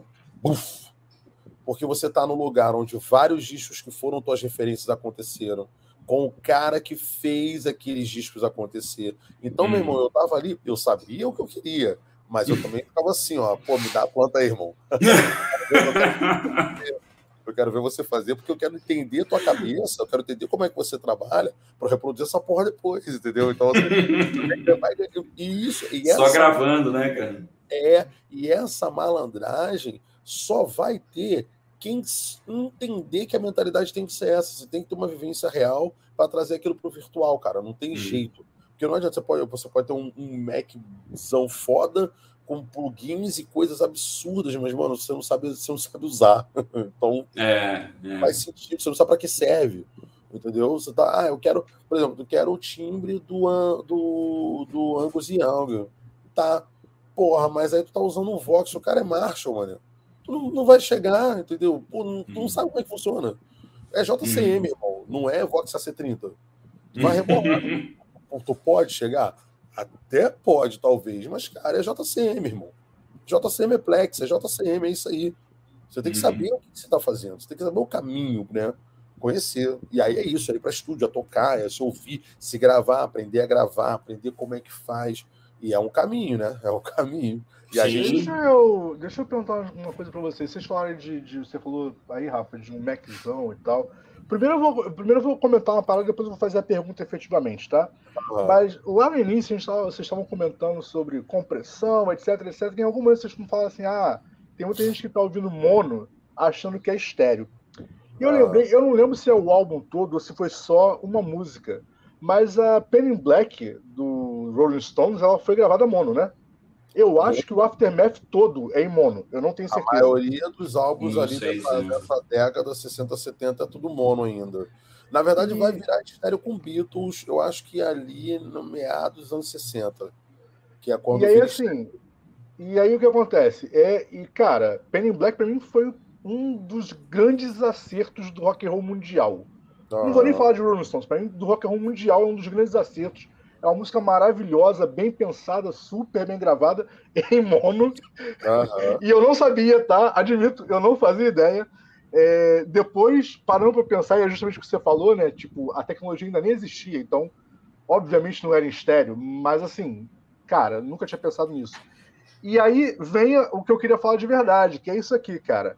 Interface faz diferença ou não? Faz, faz. Interface faz. É aquilo assim, porque por, é, é, é, vamos pensar no básico, tá? Basicão da vida. Ketchup. Eu vou pegar a coisa mais básica do mundo. Se tem o ketchup da Quero, tem o ketchup da Raiz, irmão. Eu falei, onde que o cara vai chegar com essa conversa? Mas tá, deu certo, cara. Mas é isso. Eu quero e você tem raiz. Qual é o melhor? Na, na tua pizza, qual que vai ficar melhor? Então, essa, essa, essa eu já sei como, como fazer também. Você aprendi com minha esposa essa aí, viu? Então, essa, não, essa faz, referência foi boa. Faz a sua versão aí. A minha versão foi essa. Não, não, tá certíssimo, cara. Certíssimo. Essa é literalmente aquela de é pra comer ou passar no cabelo, né? Porque, aí, eu, não, então, aí, o, o, Edu, mas eu vou te explicar por que, que, por que, que interface faz diferença. Principalmente hoje. Faz diferença porque é, o, hoje essas interfaces todas elas gravam um som num formato digital. Então, a taxa, tanto não só taxa de conversão, mas taxa de variação. O que é a taxa de variação? O Benan falou aqui, pô, vinil era feito em 8 bits.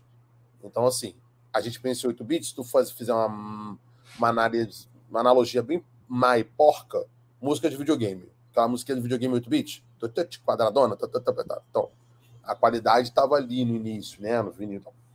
Hoje, cara, a, a, a, as interfaces podem gravar, por exemplo, é, se eu não me engano, acho que o máximo de, de conversão é 96 bits por 192 kHz. Eu acho que é isso. Se eu não me engano, a, maior taxa de conversão. Ou seja, quanto maior a taxa de conversão, maior a qualidade do som que você vai estar tirando, né? Mais fidedigno o som vai, vai sair ali. Então, sim, interface. Se você, por exemplo, se eu tenho uma interface hoje que só me dá é, a, a, possibilidade de fazer até hum, 16 bits e uma taxa de conversão para 44 mil né, kHz ali, pá, não é a mesma qualidade que eu vou ter de uma que me dá de 96 para 192. Que é isso. Quanto maior o número, maior a qualidade do som que está entrando, maior fidedignidade do som que está entrando, as frequências vêm mais claras, o som é, é, não distorce tanto, ele vem mais limpo, mais liso. Então, uma, se você tem uma, uma interface que tem uma alta taxa de conversão, você vai ter um som com mais qualidade. Então faz diferença sim. Uhum. É, eu, eu acredito que é, que é esse exemplo que, ele, que, ele, que o Rafa falou é muito bom, realmente. Eu acho que vai, vai assim da gente querer saber o que buscar também, né? O exemplo do ketchup ou o outro? O outro, o outro. Pior que o do ketchup, eu ia falar para você que esses dois aí, quando você olha atrás, é a fábrica é mesma, cara. Ah, mesmo, eu tô ligado. Isso é uma porcaria. Pô, Só, fábrica... Mas, mas ah, desculpa, se os dois forem de, de, de 96 bits para cima, tá bom, não tem problema. mas eu é acho que o que eu quero deve ser no máximo 16 bits, viu, cara? Deve ser no máximo, entendeu? é mas, mas, assim, a questão de, de, de, saber o que buscar, eu acho, né? Porque assim, uhum. é, da mesma forma que existe esse parâmetro, né, que, que o Rafa falou, eu acredito que também a gente tem que pensar é, até onde você quer chegar. Porque, por exemplo, eu acredito que dentro de uma estrutura que você se propõe a ter, você tem que saber, digamos assim, viu, com, com o, que, o que, eu preciso para chegar nesse resultado que eu quero, né? Daqui, porque existe aquela coisa, existe uma, um, um, uma linha de corte que você, digamos assim, você, você precisa investir, sei lá, 5, 10 mil a mais e o seu ganho de qualidade percebido para você uhum. vai ser muito baixo. Uhum. Então, assim, não, não justifica. Eu, né? não justifica. Então, eu tenho, por exemplo, conhecidos, assim, conheci pessoas ao longo desse tempo que, por exemplo, viu, o cara tem uma mesa de som é, valvulada, assim, tal, viu? Quantos canais você quiser, automática, papá, tudo. Só que o cara, digamos assim, é aquilo. Ele tem aquilo. Tá, o que, que ele faz com aquilo? Não, ele não faz nada, porque ele não tem todo o resto, não tem o know-how, não tem, enfim. E é aquela coisa, para que, que ele usa aquilo? Às vezes ele coloca no estúdio para mixar o ensaio, tá ligado? Então, tipo, meu, você tem um, um, uma Ferrari, só que você vai andar numa rua esburacada de, de lombada e tudo mais, né? Então, eu acho que assim, é, é, eu acho que a gente tem que buscar entender isso que, que o Rafa falou, realmente, esses níveis, né? Porque eu acredito aí no meio, Rafael, você me corrige também se eu estiver errado, tá?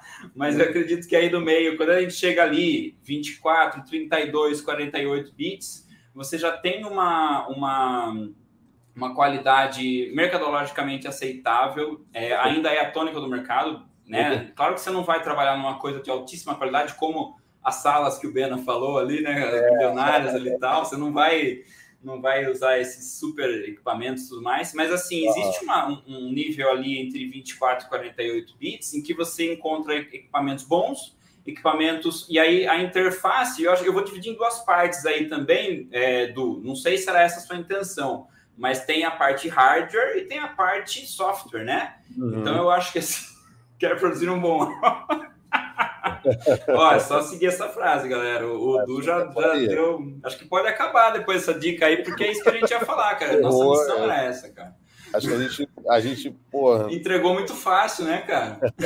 cara isso, isso vai virar época... um corte, isso vai virar um corte, porque Brasil é. Na minha época, não, não tinha ninguém para falar essas coisas pra gente, não, meu irmão. Mas, mas eu acredito que, é, que vai muito do parâmetro, sabe? É, nesse sentido, tipo, que nem assim. É, eu acho que você, se você fala assim, viu, eu vou fazer uma, uma, gravação. Por exemplo, eu, quando decidi a interface que eu queria, o, o monitoramento que eu queria utilizar, eu poderia ter optado por um fone muito bom, uma. Eu estou falando no cenário caseiro aqui, tá, gente? Tô, digamos assim, eu estou falando do espectro mais, mais humilde, mais, mais reduzido aqui da galera, né? Então, uhum. assim, é, eu poderia ter pensado, viu? Vou investir o preço de uma moto para comprar dois monitores de estúdio, vou investir o preço de um carro para isolar um, um, quarto aqui em casa, né? É, eu nem morava nessa casa na época. E, ou eu vou escolher um fone de ouvido que me dá um monitoramento legal, vou ter caixas também mesmo, vão ser essas caixas que vão, me, vão fazer a diferença. Vou ter uma interface, aí eu me coloquei uma meta também de qualidade. Então, acho que vai de cada um entender qual é a sua meta Perfeito. de qualidade. Então, Perfeito. eu cheguei, na época, a me informar, eu fui até um estúdio e eu conversei com, com produtores já, é, já, enfim, já experientes, e eu falei, olha, eu quero ter uma, eu quero ter a capacidade de, da minha casa poder trabalhar como guitarrista profissional, contratado. Então, se alguém quiser uma linha de guitarra, eu quero poder enviar uma linha de guitarra para quem quiser e eu quero ter o um equipamento que possa oferecer isso. E dentro disso, eu busquei a maior, o melhor custo-benefício. A minha interface, a que eu utilizo hoje para gravar tudo, para gravar qualquer coisa, ela tem dois canais, né? Eu não senti necessidade de ter, né? Viu? Se eu precisar de uma interface com XY canais, eu posso ir no estúdio utilizar do estúdio, né? A gente pode alugar, porque a gente já vai precisar de um estúdio para usar tantos canais assim, né? Uhum. Então, assim, acho que vai muito disso aí. E vai, e vai da, da. Pra gente. Acho que assim, eu achei legal. A gente acho legal a gente colocar dessa forma, para a gente também não colocar que a barra é só em cima, porque a gente acabou de falar, uhum. né? Viu? Sim. Dá para fazer em casa uma coisa com uma puta qualidade? Dá, né? Então, o investimento acho que vai ser. E ao mesmo tempo, gente, eu, eu acredito que a gente pode, às vezes, é, a minha meta era essa. Muitas pessoas podem falar, viu, eu quero produzir uma demo para poder lançar, para as pessoas ouvirem, para colocar o meu videozinho no YouTube e tá legal. E depois eu pego isso, vendo a minha banda, e daí eu vou no estúdio e gravo. Às vezes é isso que a pessoa quer. né? Então a pessoa não quer de repente transformar tudo, porque realmente eu tenho um sótão aqui em casa parado que, cara, eu falo, eu vou, isso aqui vai virar um estúdio, isso aqui vai virar um estúdio, ainda não virou, né? Então ainda faço as coisas num ambiente em que eu adapto, né? Mas uhum. eu acho que vai realmente do, do nível de cada um. Mas é isso que o, que o Rafa falou, acho que é super importante, porque realmente de uma, de uma certa margem de qualidade para baixo, né, Rafa? Aí você realmente Sim. você tá enxugando gelo, né, cara? Você, é, você ah, é vou gravar uma guitarra, vai fica bom. É, não é tão interessante, verdade. Na verdade, assim, eu sou muito partidário, assim como o Yuri falou muito bem, assim, acho que foi pô, muito perfeito a, a fala dele sobre essa questão do investimento, do custo-benefício, porque assim, eu sou partidário, irmão, faz com que dá. O que você pode hoje, você fala assim, cara, eu tenho cinco contos para investir. Cara, o que, que você pode comprar por cinco? Porque o, o, único não que você vai ter, uma não realização que você vai ter, é se você não tiver nada e se você não fizer. Pô, eu tenho cinco contos, cara, é o que eu tenho. Então, meu irmão, vai com o que você tem. Talvez num primeiro momento você não vai conseguir, mas, cara, com cinco contos, tô te falando aqui, cara, com cinco contos você consegue, tá? Vai bem. Não, vai, vai bem. bem. Você vai bem. Vai tranquilo, vai tá tranquilo mesmo. Tô usando um exemplo assim de cinco contos, porque nem é uma margem tão, nem também tão baixa, ali no meio do caminho. É, meio do caminho, para mim, que para mim isso fala. É um bom meio do caminho, se eu tivesse meio do caminho. né? Exatamente. Se falasse que tem um projetinho de 5 mil para me dar agora, eu tava soltando fogo. Mas, enfim, é, é, eu acho que é isso. Assim, eu sou muito solidário, porque eu acho que aqui está um exemplo, né? É, fora o Bena, que acho que partiu para esse caminho depois de um lado acadêmico, é, acho que Yuri e eu foi a coisa do empírico e do precisar fazer. Né? Foi se percebendo, querendo fazer aquilo, e aí foi criando meios de fazer aquilo. Cara, eu comecei, quando eu comecei a gravar lá em 2003, eu juro por Deus, minhas primeiras gravações, cara, eram o seguinte: Lembra daquele microfonezinho que era tipo um microfonezinho de lapela de, de PC antigo, um branquinho? Que era um grampinho, lembra desse? Meu microfone era aquilo. Por Deus, sério. Meu microfone era aquilo. As baterias das músicas dos arranjos que eu tinha na minha cabeça era eu batucando, cara, nas costas do meu violão. E aí, e, olha como é que eu gravava, hein? Eu gravava o seguinte: lembra do gravador de som do Windows? Sim, sim. O gravadorzinho? Então. Aí eu ia, gravava o batuque aqui ó, na minha cabeça. Depois eu abria um outro gravador de Windows, dava como se fosse um, um, um deck um de looper, fita. Né? É, um, é, looper, um, deck de fita, é. deck de fita. Dava o play no que eu gravei ali, aí vinha com um violão e uma guitarra por cima, Gravava não tinha baixo e, e, e, não tinha mixagem. A mixagem era feita meio de ouvido, porque eu não tinha uma multitrack, uma multipista. Eu comecei gravando em 2013 assim, cara. E aí, era a altura que você fui... tocava. Era o, que eu, era o que eu conseguia. E aí depois eu fui me aprofundando. Aí lá em 2007, 2007, 2008, consegui uma graninha, reformei meu setup, comprei um PC para gravação. O meu microfone que eu tenho, meu microfone condensador que eu tenho até hoje, eu comprei nessa época, eu tenho ele há 15 anos. É o mesmo, é um MXL 990, que não é um microfone de ponta, mas é um microfone que resolve a minha vida. É o mesmo. Exatamente o mesmo. Na época eu paguei 400 reais naquele microfone. Eu tenho ele até hoje. Aí as plataformas foram mudando. Aí eu consegui um computador melhor, eu consegui uma interface melhor, a tecnologia vai, vai ampliando, aí você, pô, eu, graças a Deus, consegui ir acompanhando a tecnologia. Hoje eu tenho um setup que é o setup normal, né? Normal que eu digo assim, né? Que é o setup que está equiparado com as tecnologias que se usa hoje para gravar com uma boa qualidade. Uhum.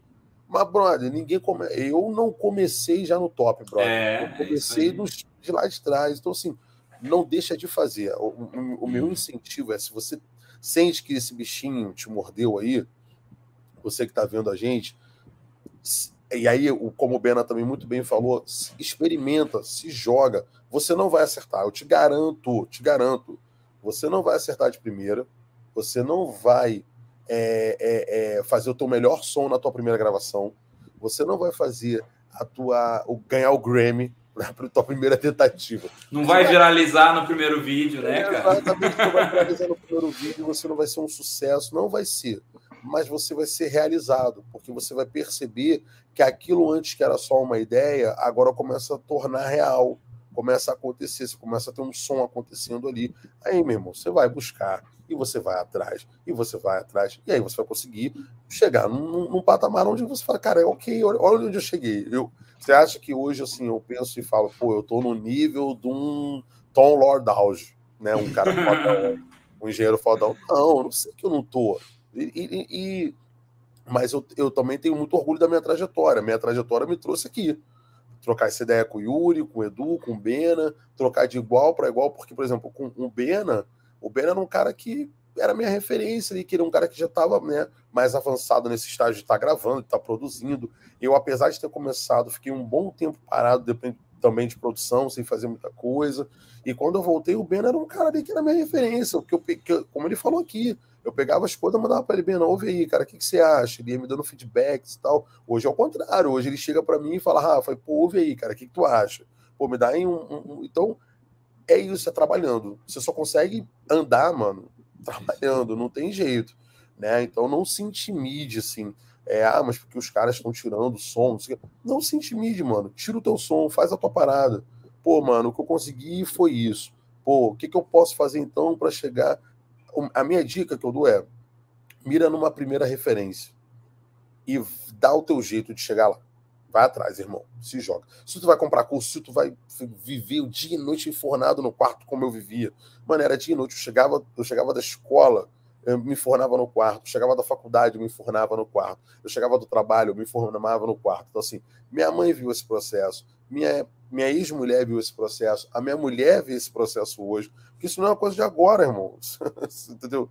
É, é uma coisa que me acompanha já há 20 anos. E, e detalhe, não acaba não é uma coisa que você vai chegar num lugar e, ok, agora eu não preciso mais estudar, não preciso fazer mais nada. Não, cara, você vai, é uma cachaça. Você vai continuar ali perseguindo, per, né? Tô, tô, tô, errado, Yuri, porque vai sair é uma tecnologia não, nova, vai sair um, um, jeito novo de fazer, uma parada nova para fazer, e tu vai querer estudar, e tu vai querer se atualizar. Eu, por exemplo, acabou de sair a versão nova do Logic, que é a plataforma que eu uso, que já tiveram umas melhorias. Então eu vou ter que estudar para ver como é que eu mexo nessas melhorias, entendeu? Hum. É isso. O jogo nunca é ganho. Você vai estar sempre correndo atrás, sempre fazendo o teu, mas você tem que começar. É, é o que eu falo sempre. Você tem que começar de algum lugar. Deixa eu fazer uma outra pergunta para vocês. É muito rápido, a gente já está já com uma hora e meia de podcast. Meu Deus. Mas eu queria muito saber disso. Eu falo para cacete, o... desculpa. Não, nem é, nem é isso que eu falo. Não. E vai falar mais um pouco. É, o, o, eu sei que o Bena usa porque eu aprendi com ele, o Rafa já falou que usa e tal. É, o Logic, né, que é uma plataforma que até onde eu sei está disponível para sistema macOS, né? Isso. Não sei aí. se tem disponível para Windows, eu acho que não tem. Não, não, só para é... é porque o, o, Logic ele é da Apple, né? Então por isso que é. Sim, ele... sim. É, o Yuri, não, você não comentou qual plataforma você usa, mas ah, eu queria saber tem diferença é, de ganho de qualidade usar o Windows e usar, e usar macOS? Ou, brother, indifere? Você vai ter ferramentas diferentes, obviamente, mas chega numa mesma qualidade final. Você viu que os dois riram aqui porque isso é uma discussão milenar, né? Se o Pro Tools é o melhor de todos ou não. Pro Tools. Pro Tools é bom, hein, cara? Eu, eu nunca usei o Pro Tools, tá? Só por dizer. Nunca usei. Não, mas viu, o Pro, Pro Tools sempre será o melhor de todos, né, cara? Pra, né, daquela... mas, cara, na, eu uso o Reaper, tá? Eu, eu sempre utilizei o Cubase, gostava muito do Cubase. Comecei Na verdade, com ele, foi meu primeiro. Começou com ele? Eu, quando, come, eu, eu, eu ia falar que eu comecei antes no, no Cakewalk. Daí, antes de ser Cheguei sonar, ainda era só Cakewalk. Cakewalk Você lembra disso, né? Lembro. Cheguei a usar o Cakewalk. Mentira, o meu primeiro foi Cakewalk. Aí, é? na verdade, depois do Cakewalk, eu fui pro Nuendo e do Nuendo eu fui pro Base. Desculpa, que é o, que é, o Nuendo é a versão para é mais cinematográfica, para trilhas, é, né? Do, mais do, que é o Cubase, é. praticamente, é. né? Assim, né? Igual. E, assim, vou falar da minha, da minha experiência, o Rafa complementa, né? Já utilizei é, interfaces também Mac, né? Já, já produzi é, coisas é, com, com, utilizando Mac também. É, eu acho assim, a questão de qual é a, Ketchup cachaça. Viu? Melhor comentário. Errado, eu acho que a gente colocou o ponto que a gente queria, cara. Acho que é isso Pô, Acho que... Não, e o, que eu acho mais legal é o seguinte: é que ficou didático. As pessoas ficou didático, ficou didático. É isso mesmo. É, mas assim, eu passei por todas, né? Por todas essas que eu comentei. Então, Cakewalk já mexi um pouco, muito pouco no Logic, né? É, o Cubase muito tempo e atualmente no Reaper há muito tempo também. É, acho que em todas, eu, eu, eu, já mexi no Pro Tools também, quando o Pro Tools abriu aquela edição de estudante, que era uma, hum. uma edição gratuita, que tinha uma limitação de tracks também, usei ele por um tempo para ver como que era. Então, assim, é... na minha vivência, eu, eu, eu acredito assim, são ferramentas que levam você até o mesmo lugar. Depende muito de como você opera essas ferramentas. O que eu acho que é, que é um diferencial é, de, assim, já conversei com pessoas, vou falar o que eu já ouvi, o que eu acho, mas assim, quando eu tive contato com plataformas Mac e iOS, eu senti a estabilidade do sistema uhum. superior. Uhum. Na época, eu vou dizer isso uns 10 anos atrás, tá? Hoje em dia, de, sei lá, de 5 anos para cá, eu já converso com pessoas que tinham, que trabalhavam na plataforma Mac e hoje trabalham na plataforma PC e, e que já disseram para mim o seguinte: olha, Yuri, hoje em dia você pega um, um, PC, você coloca nele as especificações que o Mac tem, que aquele Mac que você quer comprar tem, e ele vai fazer a mesma coisa. O que eu senti era isso, a estabilidade do sistema do Mac, eu sentia realmente um ponto é, é, a mais, sabe? Aquela coisa de você. Eu, eu acho que assim, o Mac, o interessante dele é o ecossistema dele. Então é aquela coisa, ah, viu, você comprou o microfone da Apple, o mouse da Apple, o teclado da Apple. Meu, nada dá errado você não tem que instalar o driver, você plugou o negócio tá lá, né? É eu lá quando eu instalei nada o, nunca o dá errado, brother, na boa.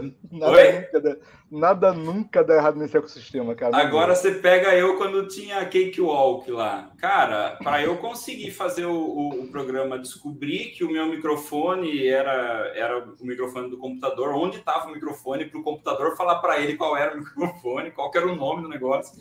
Cara, uhum. era manual para todo é. lado. Hoje em dia, aí que tá, hoje em dia eu não sinto mais isso. Então, assim, mesmo eu continuo no PC, eu, eu utilizo o Reaper hoje, e, cara, é, eu fiquei muito aliviado quando, sei lá, em 2018, é, eu, eu cheguei, instalei o Reaper, e, sei lá, em cinco minutos o Reaper já entendeu tudo que eu queria, entendeu de onde vinha o som, para onde tinha que ir e tudo mais. Isso antes eu senti assim, cara, só o Mac vai me entregar isso. Mas uhum. hoje em dia eu não sinto mais isso com o PC, né? Mas aí é, o, o, Rafa. Eu, eu tenho amigos que, que têm esse hobby de, de que tem a produção por um hobby, né? Não, não são é, pessoas que vivem com música tudo mais, não vivem de música, é uma coisa realmente bastante esporádica que quando mexem no, no, no, Logic, tem aquela coisa, viu? Mas o Logic já tem o timbre de guitarra aqui, tem o amplificador aqui. Então, assim, o, o eu acho que o Logic, para quem é, é, digamos assim, tá querendo algo muito pronto, só que não tem grandes ambições, digamos assim, né? É, ele, a princípio, ele pode parecer mais fácil, mais amigável. Mas, em geral, todo mundo faz tudo. E o Logic, acho que tem a mesma capacidade que tem um Cubase, que é uma gigante do mercado, tem a mesma capacidade que tem o o, o Reaper é um, é um programa que, assim, ele me surpreende demais, eu recomendo para todo mundo, porque você baixa de forma gratuita, você instala, é, você pode utilizar ele como uma, uma cópia de avaliação por tempo indeterminado, então você pode mexer ele por tempo indeterminado, você compra licença se você quiser, é, você pode produzir tudo, não tem é, marca d'água, né? não tem aquelas coisas assim, sei lá, vai sair uma mensagem sonora quando você exportar o áudio é praticamente um programa livre, é, mas eu faço questão de, de, de, dizer que eu acho legal comprar né, o, o eu acho importante. É, já que a gente é usuário, acho interessante, acho importante sempre que, a gente pode a gente comprar os programas e tudo mais. Mas assim, eu recomendo muito o Reaper porque o Reaper, é, o Reaper eu vejo uma coisa assim que eu não via nos outros, que era tipo assim, é, que você falou no Logic, que já, talvez seja o mesmo caso, né? Mas assim, o Reaper eu vejo aquela coisa tipo, viu? Esse mês aqui apareceu uma coisa que o Reaper passa a entender, a criar os acordes sozinho. Então, tá, é, é, toda vez que você abre o programa, ele tá lá, viu? Baixa nova atualização, baixa nova atualização. E, cara, você tem muito tutorial do Reaper. Então, o Reaper você fala, puta, cara, como fazer tal coisa? E, e, e, acho ele muito prático. Quando eu descubro como faz, eu acho muito prático. Né? Às vezes eu dava uma volta no Cubase, eu vejo que o Reaper, ele hoje em dia ele tem uma, uma questão mais é, amigável. Mas a resposta sintética do, para mim é tudo a mesma coisa, cara. É tudo é, é tudo ketchup da mesma fábrica, cara. É por aí, eu concordo com o Yuri também. Inclusive, eu tenho o Reaper aqui, né? De backup. Um merda na vida, tem o Reaper. O Reaper tá, tá no pendrive ali, já tá aqui, ó. Só. Garoto. Não, tá instaladinho aqui, ó, bem garoto. Se, deu, se esse lógico piscar aqui, o, o Reaper tá no lugar dele. Mas é isso, assim, eu, eu, eu, eu cara, eu tenho um ranço do Pro Tools até hoje. Ranço real não pelo Pro Tools. Não, tadinho, ele não me fez nada. Mas de tanto as pessoas ficarem com aquela cagação de regra de que só se tinha qualidade no Pro Tools. Uhum, uhum. Meu irmão, aquilo, mas isso, olha, foram anos de guerra assim com as pessoas. Eu não, não acredito. Por que, que fizeram as outras então? Pô, deixava só o Pro Tools então, porra. Se, só, seria o melhorzão, o fodão de só ele que faz as paradas, deixa só ele, pô. É, então, não, eu acho que tudo. Eu, na verdade, assim, para mim, a plataforma melhor é aquela que você vai saber usar melhor.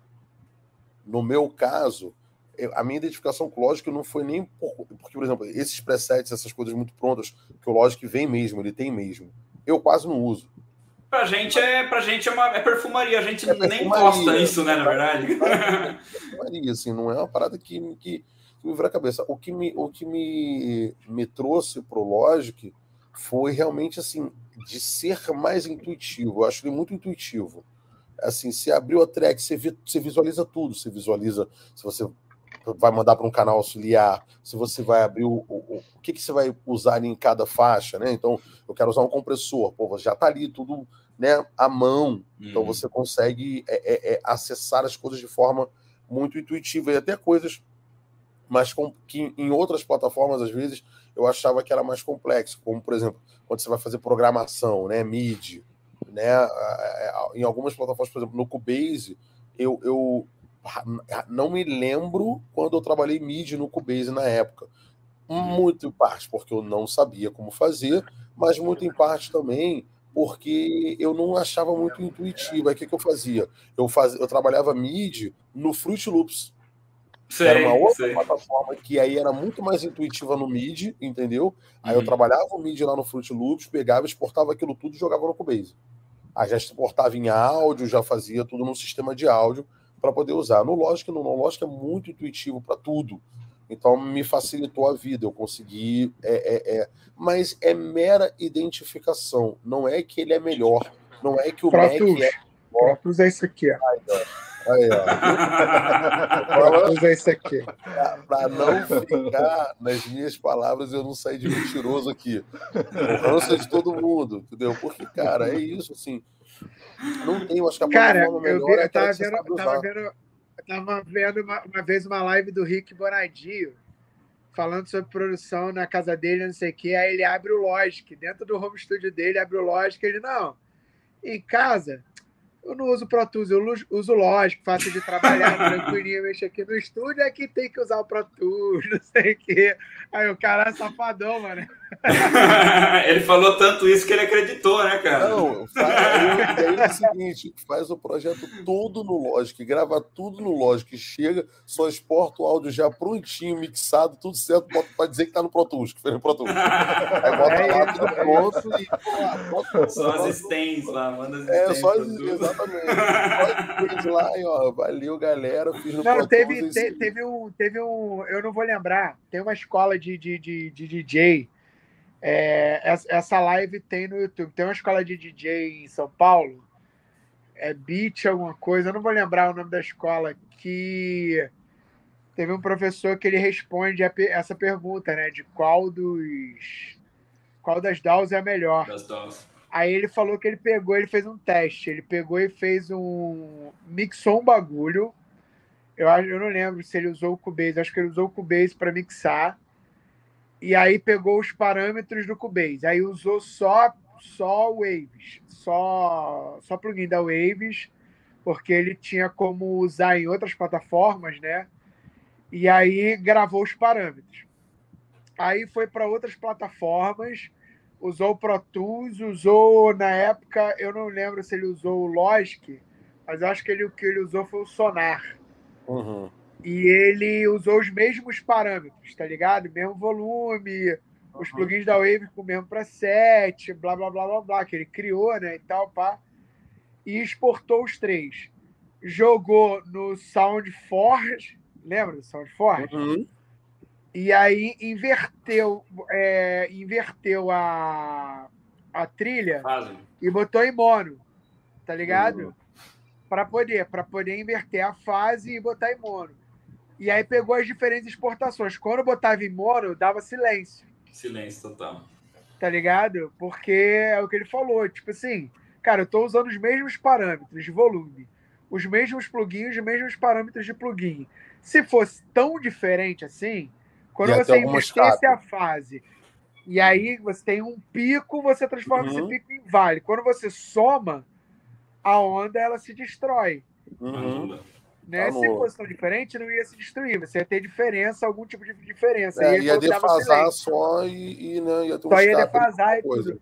E dá- ele falou, dá silêncio. Então, assim, a DAO, ela vai te proporcionar a mesma qualidade. O que vai diferenciar, eita porra, o que vai te diferenciar é, é a tua habilidade naquela DAO, né? O que você está acostumado a fazer. O Pro Tools é uma parada que me lembra muito programação, é tudo no teclado, né? Você, caraca, Uhum. tu- tudo tá no teclado, você vai dar fade, é teclado, você, você tá ali, você tá programando a música.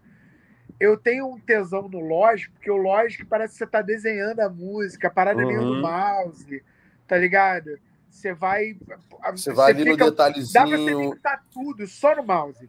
Deu merda no teclado, você tá aqui no mouse, você vai fazendo tudo, tá ligado? Tem um que meio, tem um fetiche meio de que você tá desenhando o processo musical, e isso pra mim Uhum. me agrada muito, saca? Mas é isso, é gosto, velho. É, é, é, é, é muito gosto, saca? Se o cara virar, um cara pode virar e falar, cara, eu odeio Logic, tá ligado? Porque tá tudo no mouse. Eu vou falar, cara, pô, legal, caraca, é isso, vai fundo. Ser feliz. Show. O Pro Tools tá aí, pô. Seja feliz, tá tudo feliz. Produz daí.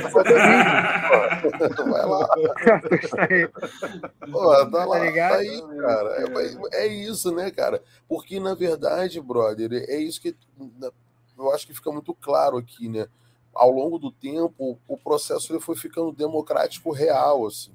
É, o, que, o que acontecia é que antes, por que, que o Pro Tools, por exemplo, ele, ele, ele entrou nessa, nesse fetichismo durante um tempo na produção? Por causa Porque do hardware. Por causa do hardware e porque poucas pessoas podiam ter. Era uma coisa de poder. É, você só, Claro. pra tu ter uma parada Era de Hollywood a coisa. era né? de Hollywood a coisa e era o seguinte: aí a gente está falando de um salto muito gigante e de uma época em que as pessoas não tinham como nem gravar em casa. Então você não tinha É outros isso. parâmetros. Você só tinha aquilo ali. Então o Pro Tools era do caralho. Claro que era do caralho, só tinha ele. Agora, a partir do momento que o processo se democratiza e que Não, tem, você tem- você tem no início- Logic, Eu lembro, eu lembro muito do, do, do Sonar, foi o primeiro cara que eu Sonar, peguei Alck, produzir. Foi o todo mundo. Sonar. Sonar Todo mundo. 6, Sonar 4, tá ligado? Cake Walk, na verdade eu peguei o Cake Walk, é. Cake É o que a gente falou. o Sonar. E o Viu, Sonar. galera? Ó, o caminho da lama é igual para todo mundo, tá? é igual. Você viu todo mundo no É igual. Walk. pô, pelo Todo mundo cara. fudeu igualzinho. Então, Todo mundo de- denunciando a idade, né, cara? Não dá pra mentir mais. É Já falamos do isso, é produto do Cake Walk, velho. Pô. É isso. Pode crer. O, o- o Sonar tinha um lance que era o que fazia, eu acho que o Pro Tools ser melhor nessa época, é que o Sonar ele tinha um, um foco áudio que me irritava. O que, que era o foco áudio?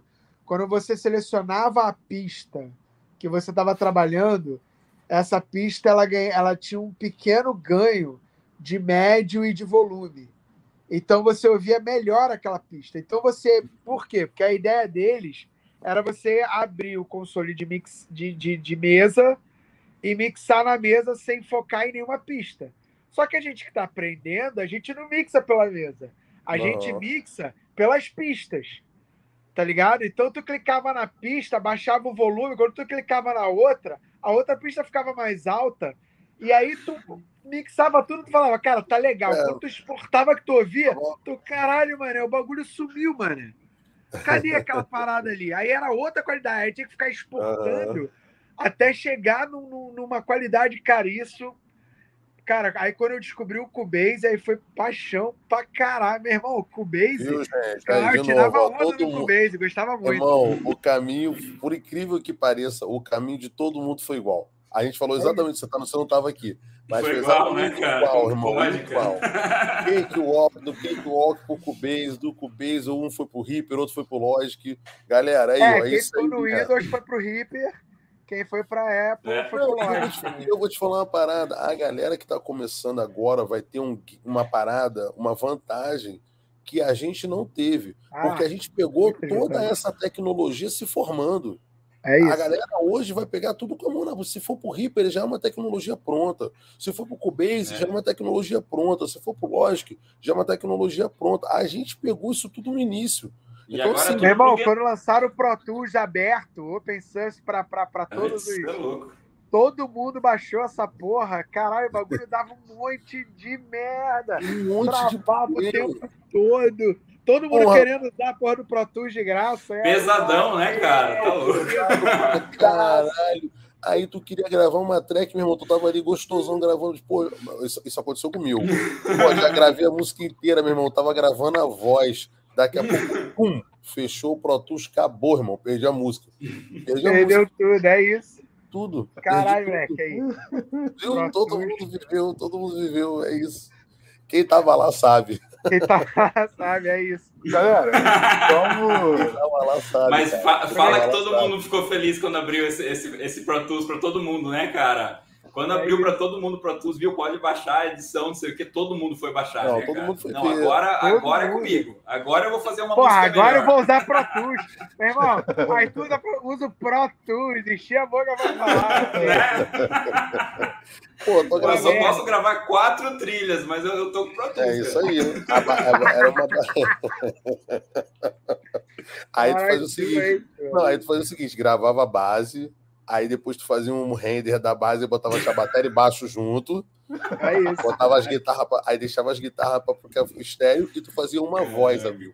É Era o isso. que dava, era o que Era o que dava. É ner- nerdice de produto. Tudo Meu gravado na Fast Track da M Audio. Nerd. Ligado que todo mundo teve essa Todo plaquinha mundo da Fast teve. Track da M Viu, Audio. gente? Tô Que era a melhorzinha da época pra poder gravar. tô falando, rapaziada. O caminho tem Viu? Hoje, hoje o cara tropeça, compra um Focusrite sem querer, né, cara? Tranquilo. É Não, isso, é não é? isso. Focus, não, Focus Right, vocês estão sendo tranquilos. Hoje o maluco de bobeirinha aí, ó. Entrou no Mercado Livre, pega uma SSL. Tem, tem Ah, é, interface SSL, SSL é hoje. verdade, mano. Porra, Cara, é, eu não, não, pra testar essa plaquinha da SSL. plaquinha Pô, da não é nada, SSL. A Behringer Pô. vem com. A, Mer- a Behringer vem com Midas, né, mano? É, entendeu? Porra, isso é muita coisa. É um já, prezinho né? bom, né, cara? É um prezinho. bom. Prezinho bom pra Ah, caralho. O, o, o E, agora falar. da, da, da M-Audio também tá maravilhoso. Eu, tô com, eu tenho uma Roland aqui. Cara, eu achei o. Pô, a Roland é mais cara que a Behringer, da época, né? Eu Não, achei a Behringer mais maneira que a Roland, cara. pô, maneiro. Pô, é Que por causa isso, desse cara? prezinho Midas aí. É por isso que eu tô falando, rapaziada. Tem que começar de algum lugar. Ninguém começou fazendo lá em cima.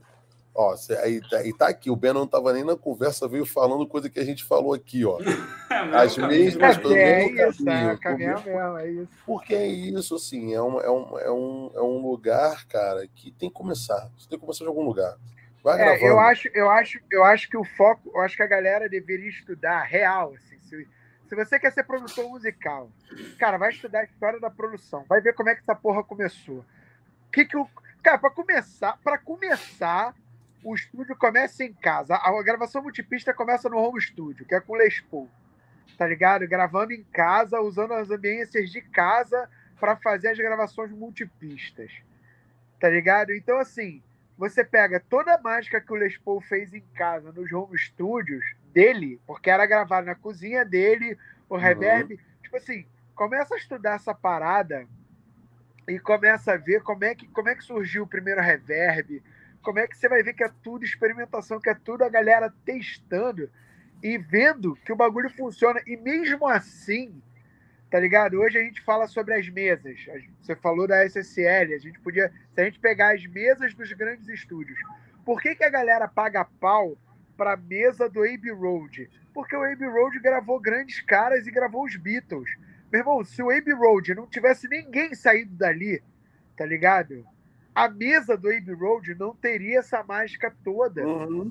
Tá ligado? Seria só uma mesa de som, tá ligado? Como qualquer outra. na então, verdade, então, assim, cara, a mesa em si, né, a galera, é porque alguém operou aquilo ali.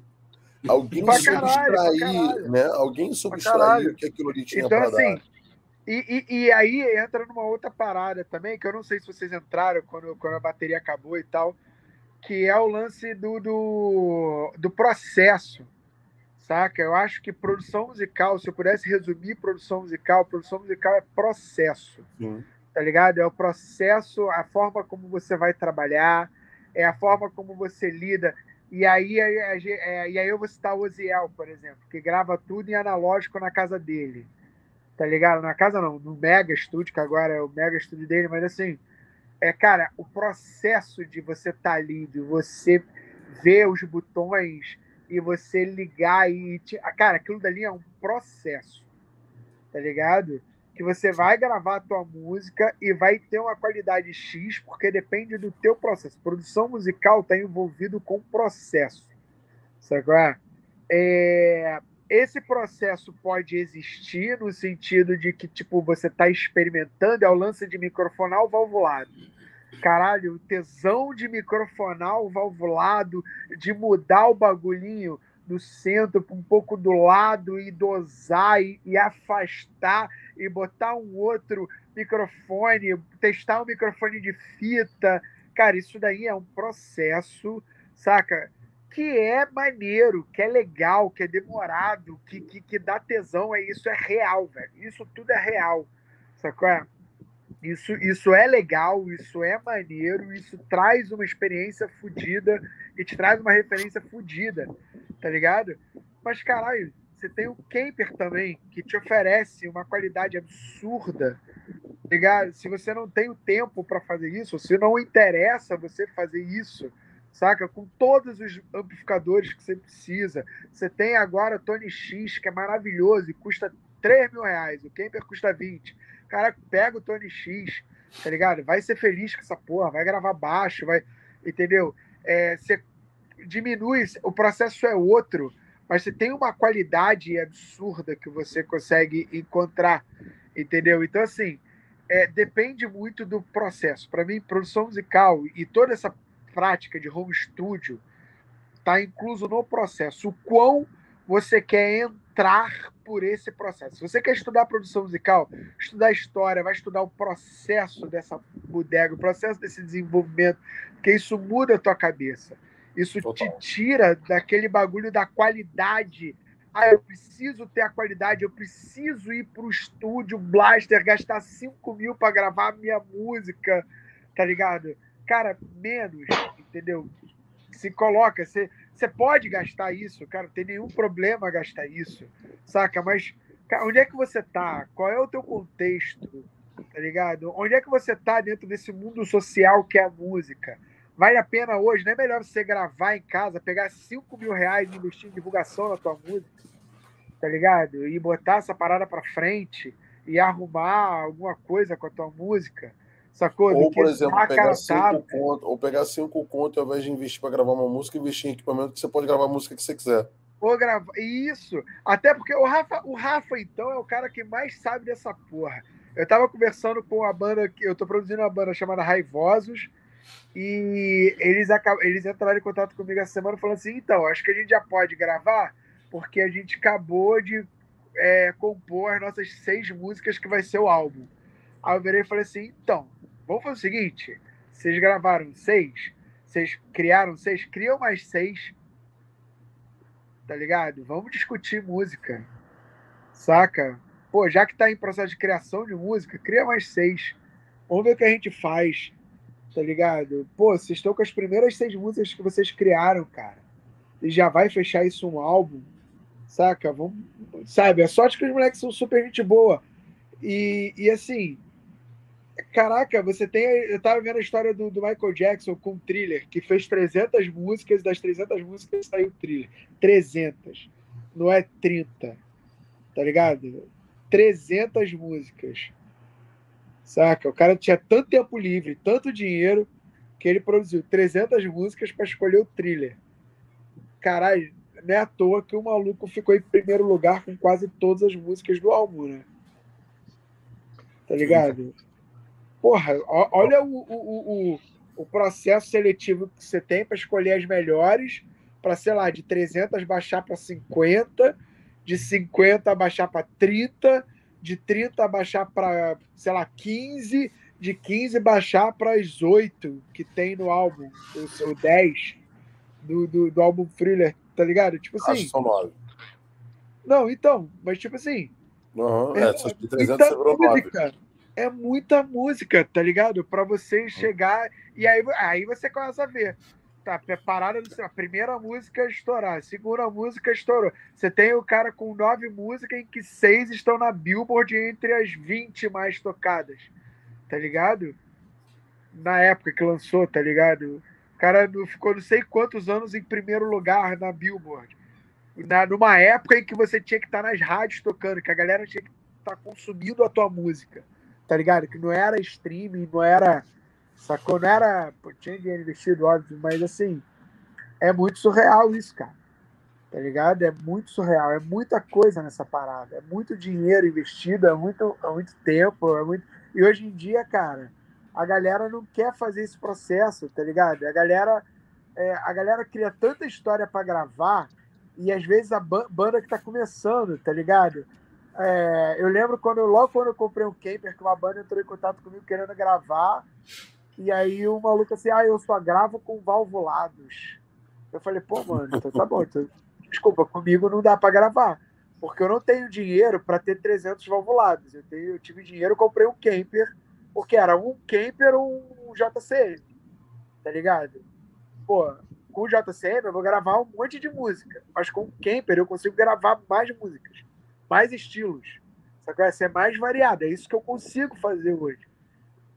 Entendeu? E assim, é a, é a minha realidade. Sacou? Cada um sabe a sua realidade, cada um tem o seu processo.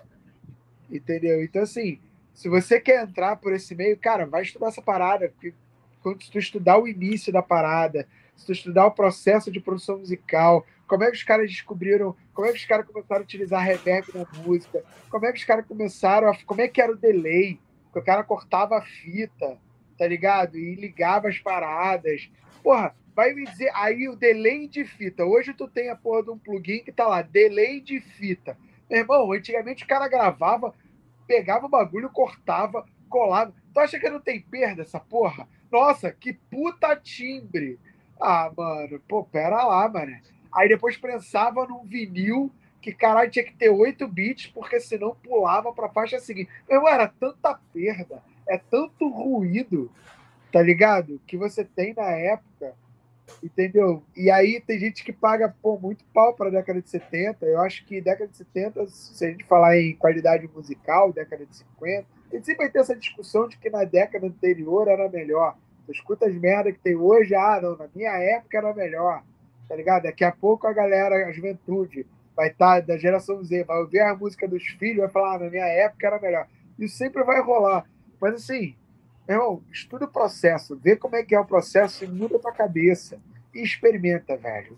Experimenta, cai é dentro de experimentação, sem medo de errar, tá ligado? Ah, ficou ruim, faz de novo, mano, tá ligado? É o máximo que vai acontecer isso.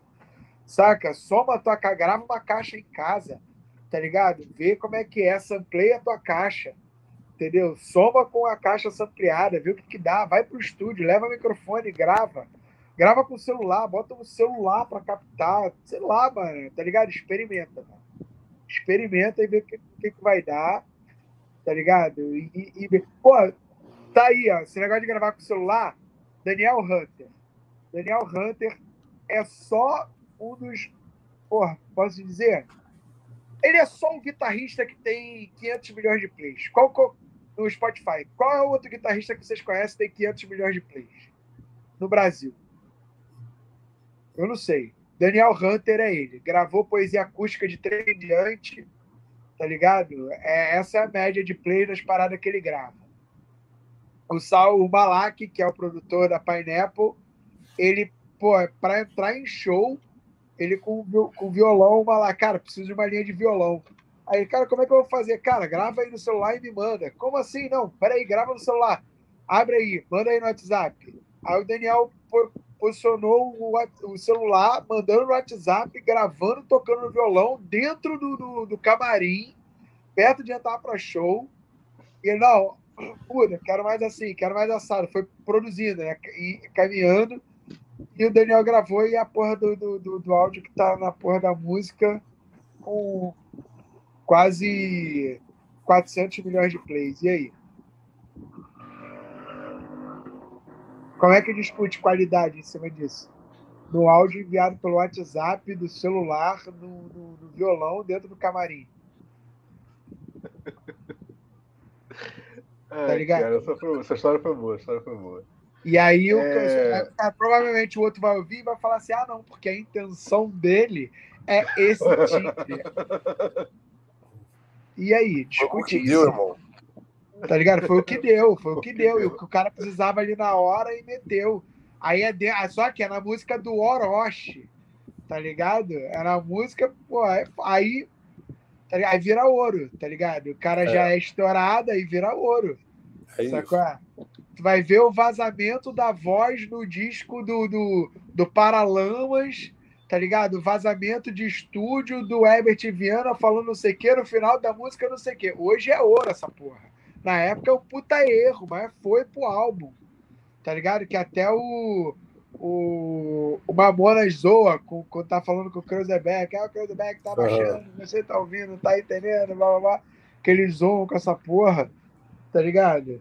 Então, assim, mano, tem muita parada aí que, que entra nas músicas, que vaza, que, que, que, que, que é, bicho, é, é, acontece, mano, que tá lá sacou? E, e vai pra música, e hoje a galera paga pau e, e quer falar sobre qualidade, meu irmão.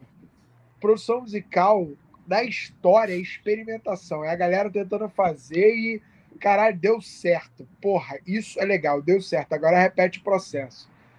Acabou, então vai experimentar, mano. Tem, ah, lembrei de uma outra parada fora. Tem um estúdio chamado Sputnik, nos Estados Unidos. Não sei se você já conhece esse estúdio. Meu irmão, a sala de mixagem do Sputnik, a, o que faz o isolamento e tratamento de áudio, é uma prateleira cheia de livro, que fica de costas pro, pro cara que tá mixando. O maluco tem uma prateleira do chão ao teto, cheio de livro, tá ligado? E isso é o trabalho acústico da sala. E o bagulho tem uma porrada de álbum foda produzido e gravado e mixado no Sputnik. E aí? Tá ligado? Olha que bagulho forte. Experimentação, mano. É acostumar com o ouvido, é fazer a parada. Porra, tem uma parada de estúdio bom, assim. Tá ligado? O negócio é o produtor, é, é, é o cara não ter medo de experimentar. Tá ligado? É isso, falei pra caralho, já cheguei falando, pé na porta, foi mal aí. Ah, galera, vamos puxar pro final aqui, porque a gente já tá com duas horas de live, então a gente vai finalizar. Deixa eu voltar pro meu lugarzinho aqui um instantinho. Volte. É isso. E aí, vamos lá, gente. É, primeiro, queria agradecer a galera que acompanhou aí, total, parcial, o que vai ver esse vídeo no futuro, que vai se aproveitar de todas essas dicas maravilhosas, toda essa discussão incrível que foi feita aqui hoje. É, reforçar com vocês, está assistindo a live, não importa se você está vendo aqui ao vivo, está vendo no futuro, ou se você está vendo no passado, vai que alguém descobriu a máquina no tempo, não sabe? É, dá um like aí, dá aquela fortalecida no like e compartilha mais. Lembra que eu falei? Compartilhar, galera, com qualidade, tá? Não é quantidade, não manda no grupo da quinta série, não. Lá é para você mandar nude, tá? É isso, manda o nude no grupo do nude. Esse aqui tu vai mandar para aquele brother que tá montando banda, que é músico profissional, que tá pensando em gravar. É esse cara, é esse cara que a gente está procurando. É o cara que vai se interessar pelo assunto e que vai somar, que vai ganhar com o nosso assunto, tá bom? não preciso ter 20 milhões de views, não. Eu não preciso ter o meio milhão de, de views, não, tá bom? Não estou procurando isso, não. o que eu quero é ajudar as pessoas, tá? Então é isso. Uh, mais uma coisa. Lembrando vocês, a nossa próxima live rola no dia. Olha, eu aqui me perdendo nas datas. Rola no dia 23. E, e eu vou receber. Seu aniversário? Que aniversário. isso, parabéns. Adiantado. Eu, vale. Oi? O meu é 29.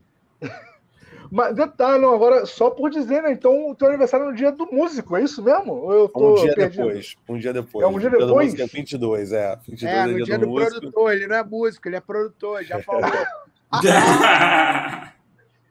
Que, ah, que maneiro. Aliás, não, peraí, eu tô falando besteira. Não, tá, não, tá certo, peraí, volta. Eu que falei besteira. O próximo programa é no dia 22, que é quarta-feira. Teu aniversário é na quinta. Aniversário Isso na quinta, isso aí. Isso aí. Então, parabéns no dia do, qua- quase no dia do músico.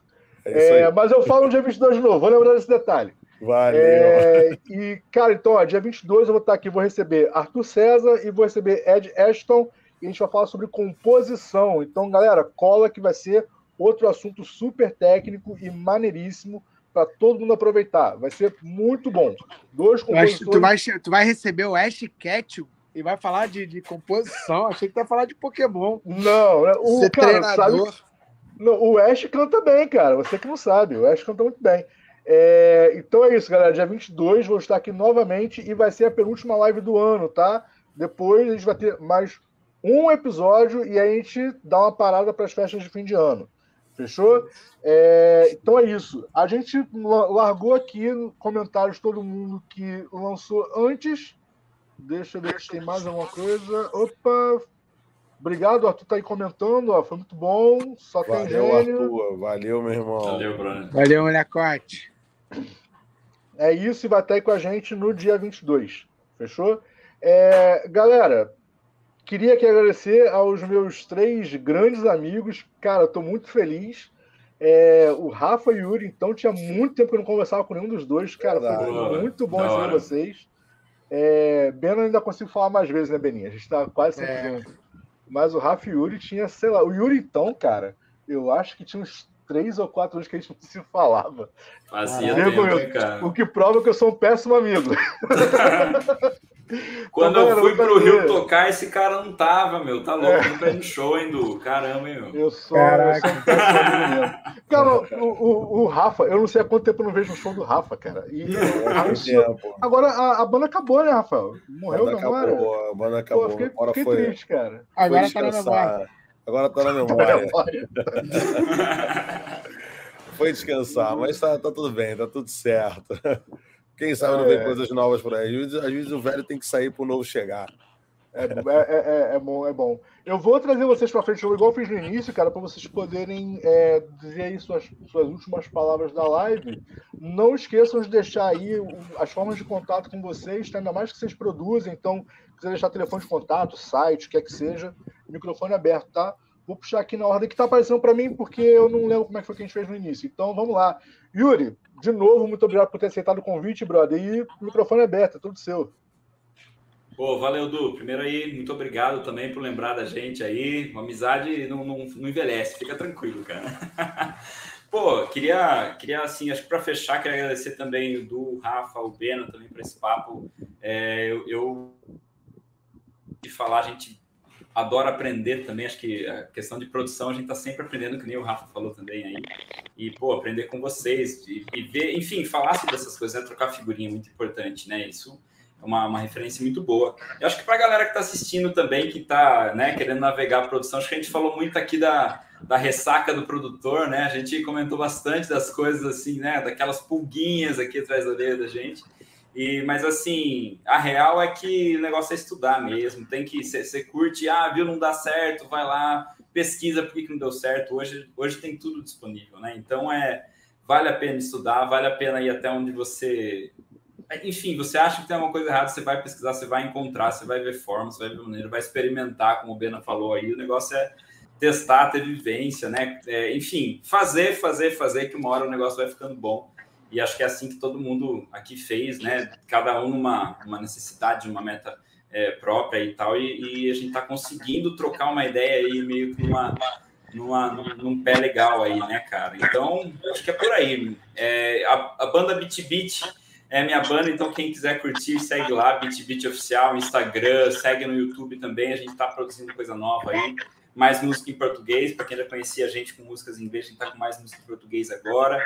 E Yuri Griga, tamo aí, né, gente? Trabalho bastante aí com, a parte musical, o negócio é. Meu, meu universo é a guitarra, é o vocal, é a parte de, de aulas tudo mais, e a produção a gente tá, faz parte, né, também da, da vida que a gente faz no dia a dia. Então, pô, para mim é um prazerzaço aí. Quem quiser trocar uma ideia também, adicionar, só, só para curtir, perguntar alguma parada aí, tamo aí, gente. Já adicionei os outros malucos aqui. Espero trocar mais ideia com vocês também. Foi um prazer. Prazerzaço, Yuri. Muito bom, irmão. Vou puxar o Rafa aqui para frente. E Rafa, de novo, obrigado por ter aceitado o convite, brother. Sabe que tu tá, tu tem um triplex no meu coração. ah, lindão. Muito obrigado por ter vindo e microfone aberto, Rafa. verdadeira, irmão. Ó, primeiro quero deixar um beijão para você, Du, um beijo para Tati, para o meu xará Rafinha. Espero que estejam todos bem. Então, ó, um beijão para essa família maravilhosa. Eu queria agradecer também aqui a Bena, que é meu parceiro de sempre. O Bena, eu, eu sempre mando mensagem para ele, cara, me empresta teus ouvidos aí. Olha, mandar uma coisa para ele. É bem isso. E Yuri, pô, que prazer, irmão, te conhecer, prazer mesmo, assim, eu adorei trocar contigo. É, é importante dizer para você que vai entrar nessa onda de produção musical que é um caminho meio solitário. Então, isso aqui que a gente está fazendo é muito raro de acontecer. Né, de você ter produtores trocando, conversando. Então, é, eu queria ser muito entusiasta de mais movimentos desses produtores estarem juntos, tocando, conversando, experimentando juntos, pô, trocando ideias sobre produções e tal, porque isso é muito importante, sabe?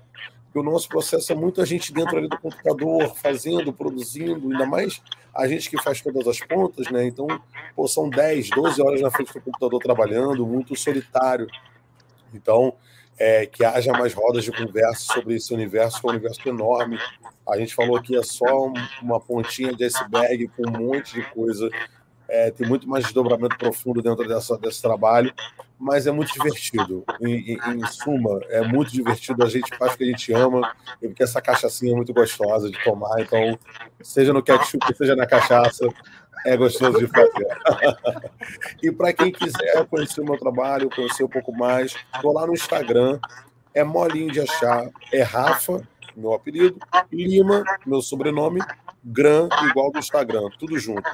Rafa Lima Gran, me segue lá, manda um DM, vamos conversar. Inclusive, quero deixar também o meu espaço como um espaço aberto para quaisquer dúvidas que quem esteja assistindo a gente, se quiser ter uma conversa depois disso, quiser se aprofundar em mais algum assunto, pode chamar lá no Instagram, a gente conversa, vai ser um prazer receber cada um de vocês lá. Rafa Lima Gran. Tamo junto. Beijo para todo mundo. E para fechar, meu parceirão de todas as loucuras que eu invento, Bena, obrigado por ter vindo mais uma vez aqui escutar essa. e microfone aberto, Beninha, todo seu. É, cara, queria agradecer aí ao Rafa, meu irmãozão, que realmente a gente troca, a gente troca alguma ideia de produção, né? É o que o Rafa falou, é um mundo solitário saca? Porque a gente fica muito focado em experimentar, em, em buscar algumas coisas. E assim, eu não nem acho isso tão ruim, assim. A troca ela é legal pra caraca, mas você correr atrás da parada e, e, tentar se descobrir é uma parada muito legal. Acho que é isso que traz a gente para esse meio. A gente já é já é antissocial, acho que, que na, na, na vida, assim, a produção musical abraça a gente é, esse, essa, esse mundo assim de, de, de, produzir, tudo meio que abraça a gente. É, o Yuri, cara, eu não sabia que você era da Beat Beat Back Right. É, é isso mesmo. É, então, que é uma Pô, banda cara. que eu e o Eduardo a gente já trocou muitas ideias lá na, na oficina do Demo. Pô, cara. Inclusive, Pô, acho que teve uma, uma, carta, alguma coisa que você mandou com tudo que vocês mandaram, né? Com tudo em, começando com B. Isso é genial. Real, eu lembro disso. É. Isso, isso, é, isso é foda. Então, acho mais maneiro que eu tô dando um rosto pra uma parada que eu só conhecia por áudio, tá ligado? Isso, aí, Pô, isso, da é, hora, isso é legal demais. Edu, tu sabe que eu te amo, que tu precisar de mim, assim, meio castancos e barrancos, ainda mais agora que minha vida tomou essa proporção de estar trabalhando com teatro, que é, um, que é um, uma parada que eu tô amando fazer, velho. Eu tô muito feliz em trabalhar com musical, em trabalhar com teatro, com coisas ao vivo. Eu tava conversando, inclusive, com o Bernardo da Circos, que é um outro moleque que tá nesse corre também, só que ele tá fazendo shows e eu tô fazendo teatro. Assim, eu tô, cara, nossa, eu tô muito feliz de fazer essa porra. de estar tá vivendo da, da arte, da música e de, de uma parada que é diferente da produção em muitos e principalmente essa parte de mixagem, porque é o resolver problema na hora. Você resolve se tá bom ou não tá, se não tiver paciência. E, e é isso. E passou, não acabou. Não tem que cozinhar nada. É, não, passou, acabou, tá ligado? E, e, é isso, assim. E como eu venho da produção, eu venho trazendo umas paradas que a galera não usa. O cara outro dia tomou entrou em pânico porque eu tava comprimindo uma voz no teatro. E eu falei, vou comprimir, tá maluco? A mulher grita e a mulher fala baixo, eu vou comprimir essa porra. Tá ligado? E o cara, não, não, não, não se comprime, eu vou comprimir. E, e tá comprimido lá. Entendeu? Mas assim, é. Mas a galera tá gostando, então, então tá dando resultado. Isso é bom.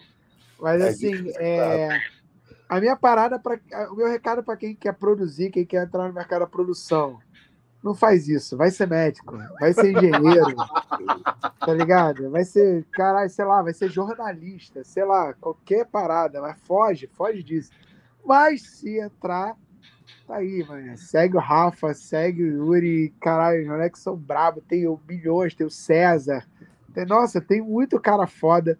Cada um trabalha de uma maneira diferente, cada um tem uma ideia de como deve prosseguir no seu processo, e todo mundo tem um resultado que é muito maneiro e com bandas que estão muito felizes de trabalhar com eles. Eu acho que isso é mais importante. É você ver como é que a banda se sente no final do processo. Ela Exato. ficou feliz, ela ficou triste, tá ligado? Foi um processo traumático. Eu passei por um processo traumático como produtor musical, tá ligado? que foi quando a Vê no Meu Sofá trabalhou com, com o Clemente Magalhães. Foi um processo traumático. Teve muitas coisas ali que, cara, mexeu muito com a gente. Foi uma puta aula no final de tudo. Entendeu? Então, assim, tem isso, tem muita coisa. A produção musical é muita coisa envolvida. A gente discutiu só o, o topo do, do, do, do, iceberg aqui. Porque é só o que dá. Quanto mais a gente entrar, mais coisas vão, vão entrando, mais coisas vão lembrando saca? Então, assim, e ah, minha rede social tá aberta, é bem oficial, sempre com dois N's, saca? Pode entrar lá e, e, meu irmão, é isso. Meu aniversário é dia 29, se quiser mandar presente, eu vou adorar, tá ligado? Bem, é isso. E se quiser falar sobre guitarra, que é o amor da minha vida, sobre timbres de guitarra, sobre essas paradas, também estou extremamente aberto para falar. E galera, é isso. Muito obrigado por tudo, Edu. Te amo, tu sabe disso, e é isso. Te amo, Beninha. Deixa eu puxar aqui pra frente só pra despedir da galera. Então é isso, galera. Eu vim pra frente ou não vim pra frente? Eu fiz alguma coisa errada. Agora eu vim. Agora, ah, agora aí. Agora eu vim. Então é isso, galera. batata na frente de todo mundo, já. Não, comer uma batata é fácil. Já fez coisas mais estranhas na frente de todo mundo. É... Isso! Não entre nesses vídeos e procura o gordo da UR. Não, sacanagem. É, né? Brincadeira. Você já tocou com o Pietro Santos, cara. Foi mais estranho que comer uma batata. É... Boa, brother. Então é isso, galera. A gente bateu esse papai maravilhoso. Sigam esses caras, são todos geniais. Agora que eu entendi. Meu Deus, que, que triste, cara. Meu Deus do céu, não queria ter entendido, cara. Vai, segue o baile, vai. Na, na, última live, Rafa, na última live eu tava comentando que a minha foto mais famosa é a foto do Pietro, né? Ah, fazer o quê? Fazer o quê? Tirei um monte de foto foda de um monte de gente de vocês, da Canto Cego, do Medula. A minha foto mais famosa é o Pietro mostrando a bunda. Puta. Eu é isso, do lado da VM. do lado da VM, literalmente. É estar no lugar certo na hora certa, meu querido. Você estava lá. Puta merda, mano. Galera, depois dessa, é chega, né? Zerou a vida, resetou o videogame, tá bom? Acabou, zerou Zeldinha. Zerou então Zeldinha. é isso, gente. Volto no dia 22 para falar de composição, com, composição com vocês. Uh, e é isso. Se vocês quiserem algum tema, alguma pessoa muito importante na vida de vocês, o tema eu prometo. A pessoa a gente tenta. Fechou? Manda aí pra gente que a gente corre atrás e faz acontecer. É, é isso, gente. Muito obrigado por esse papo de hoje. E fui. É isso. Valeu, valeu. Valeu, galera. Valeu, galera. Até a próxima.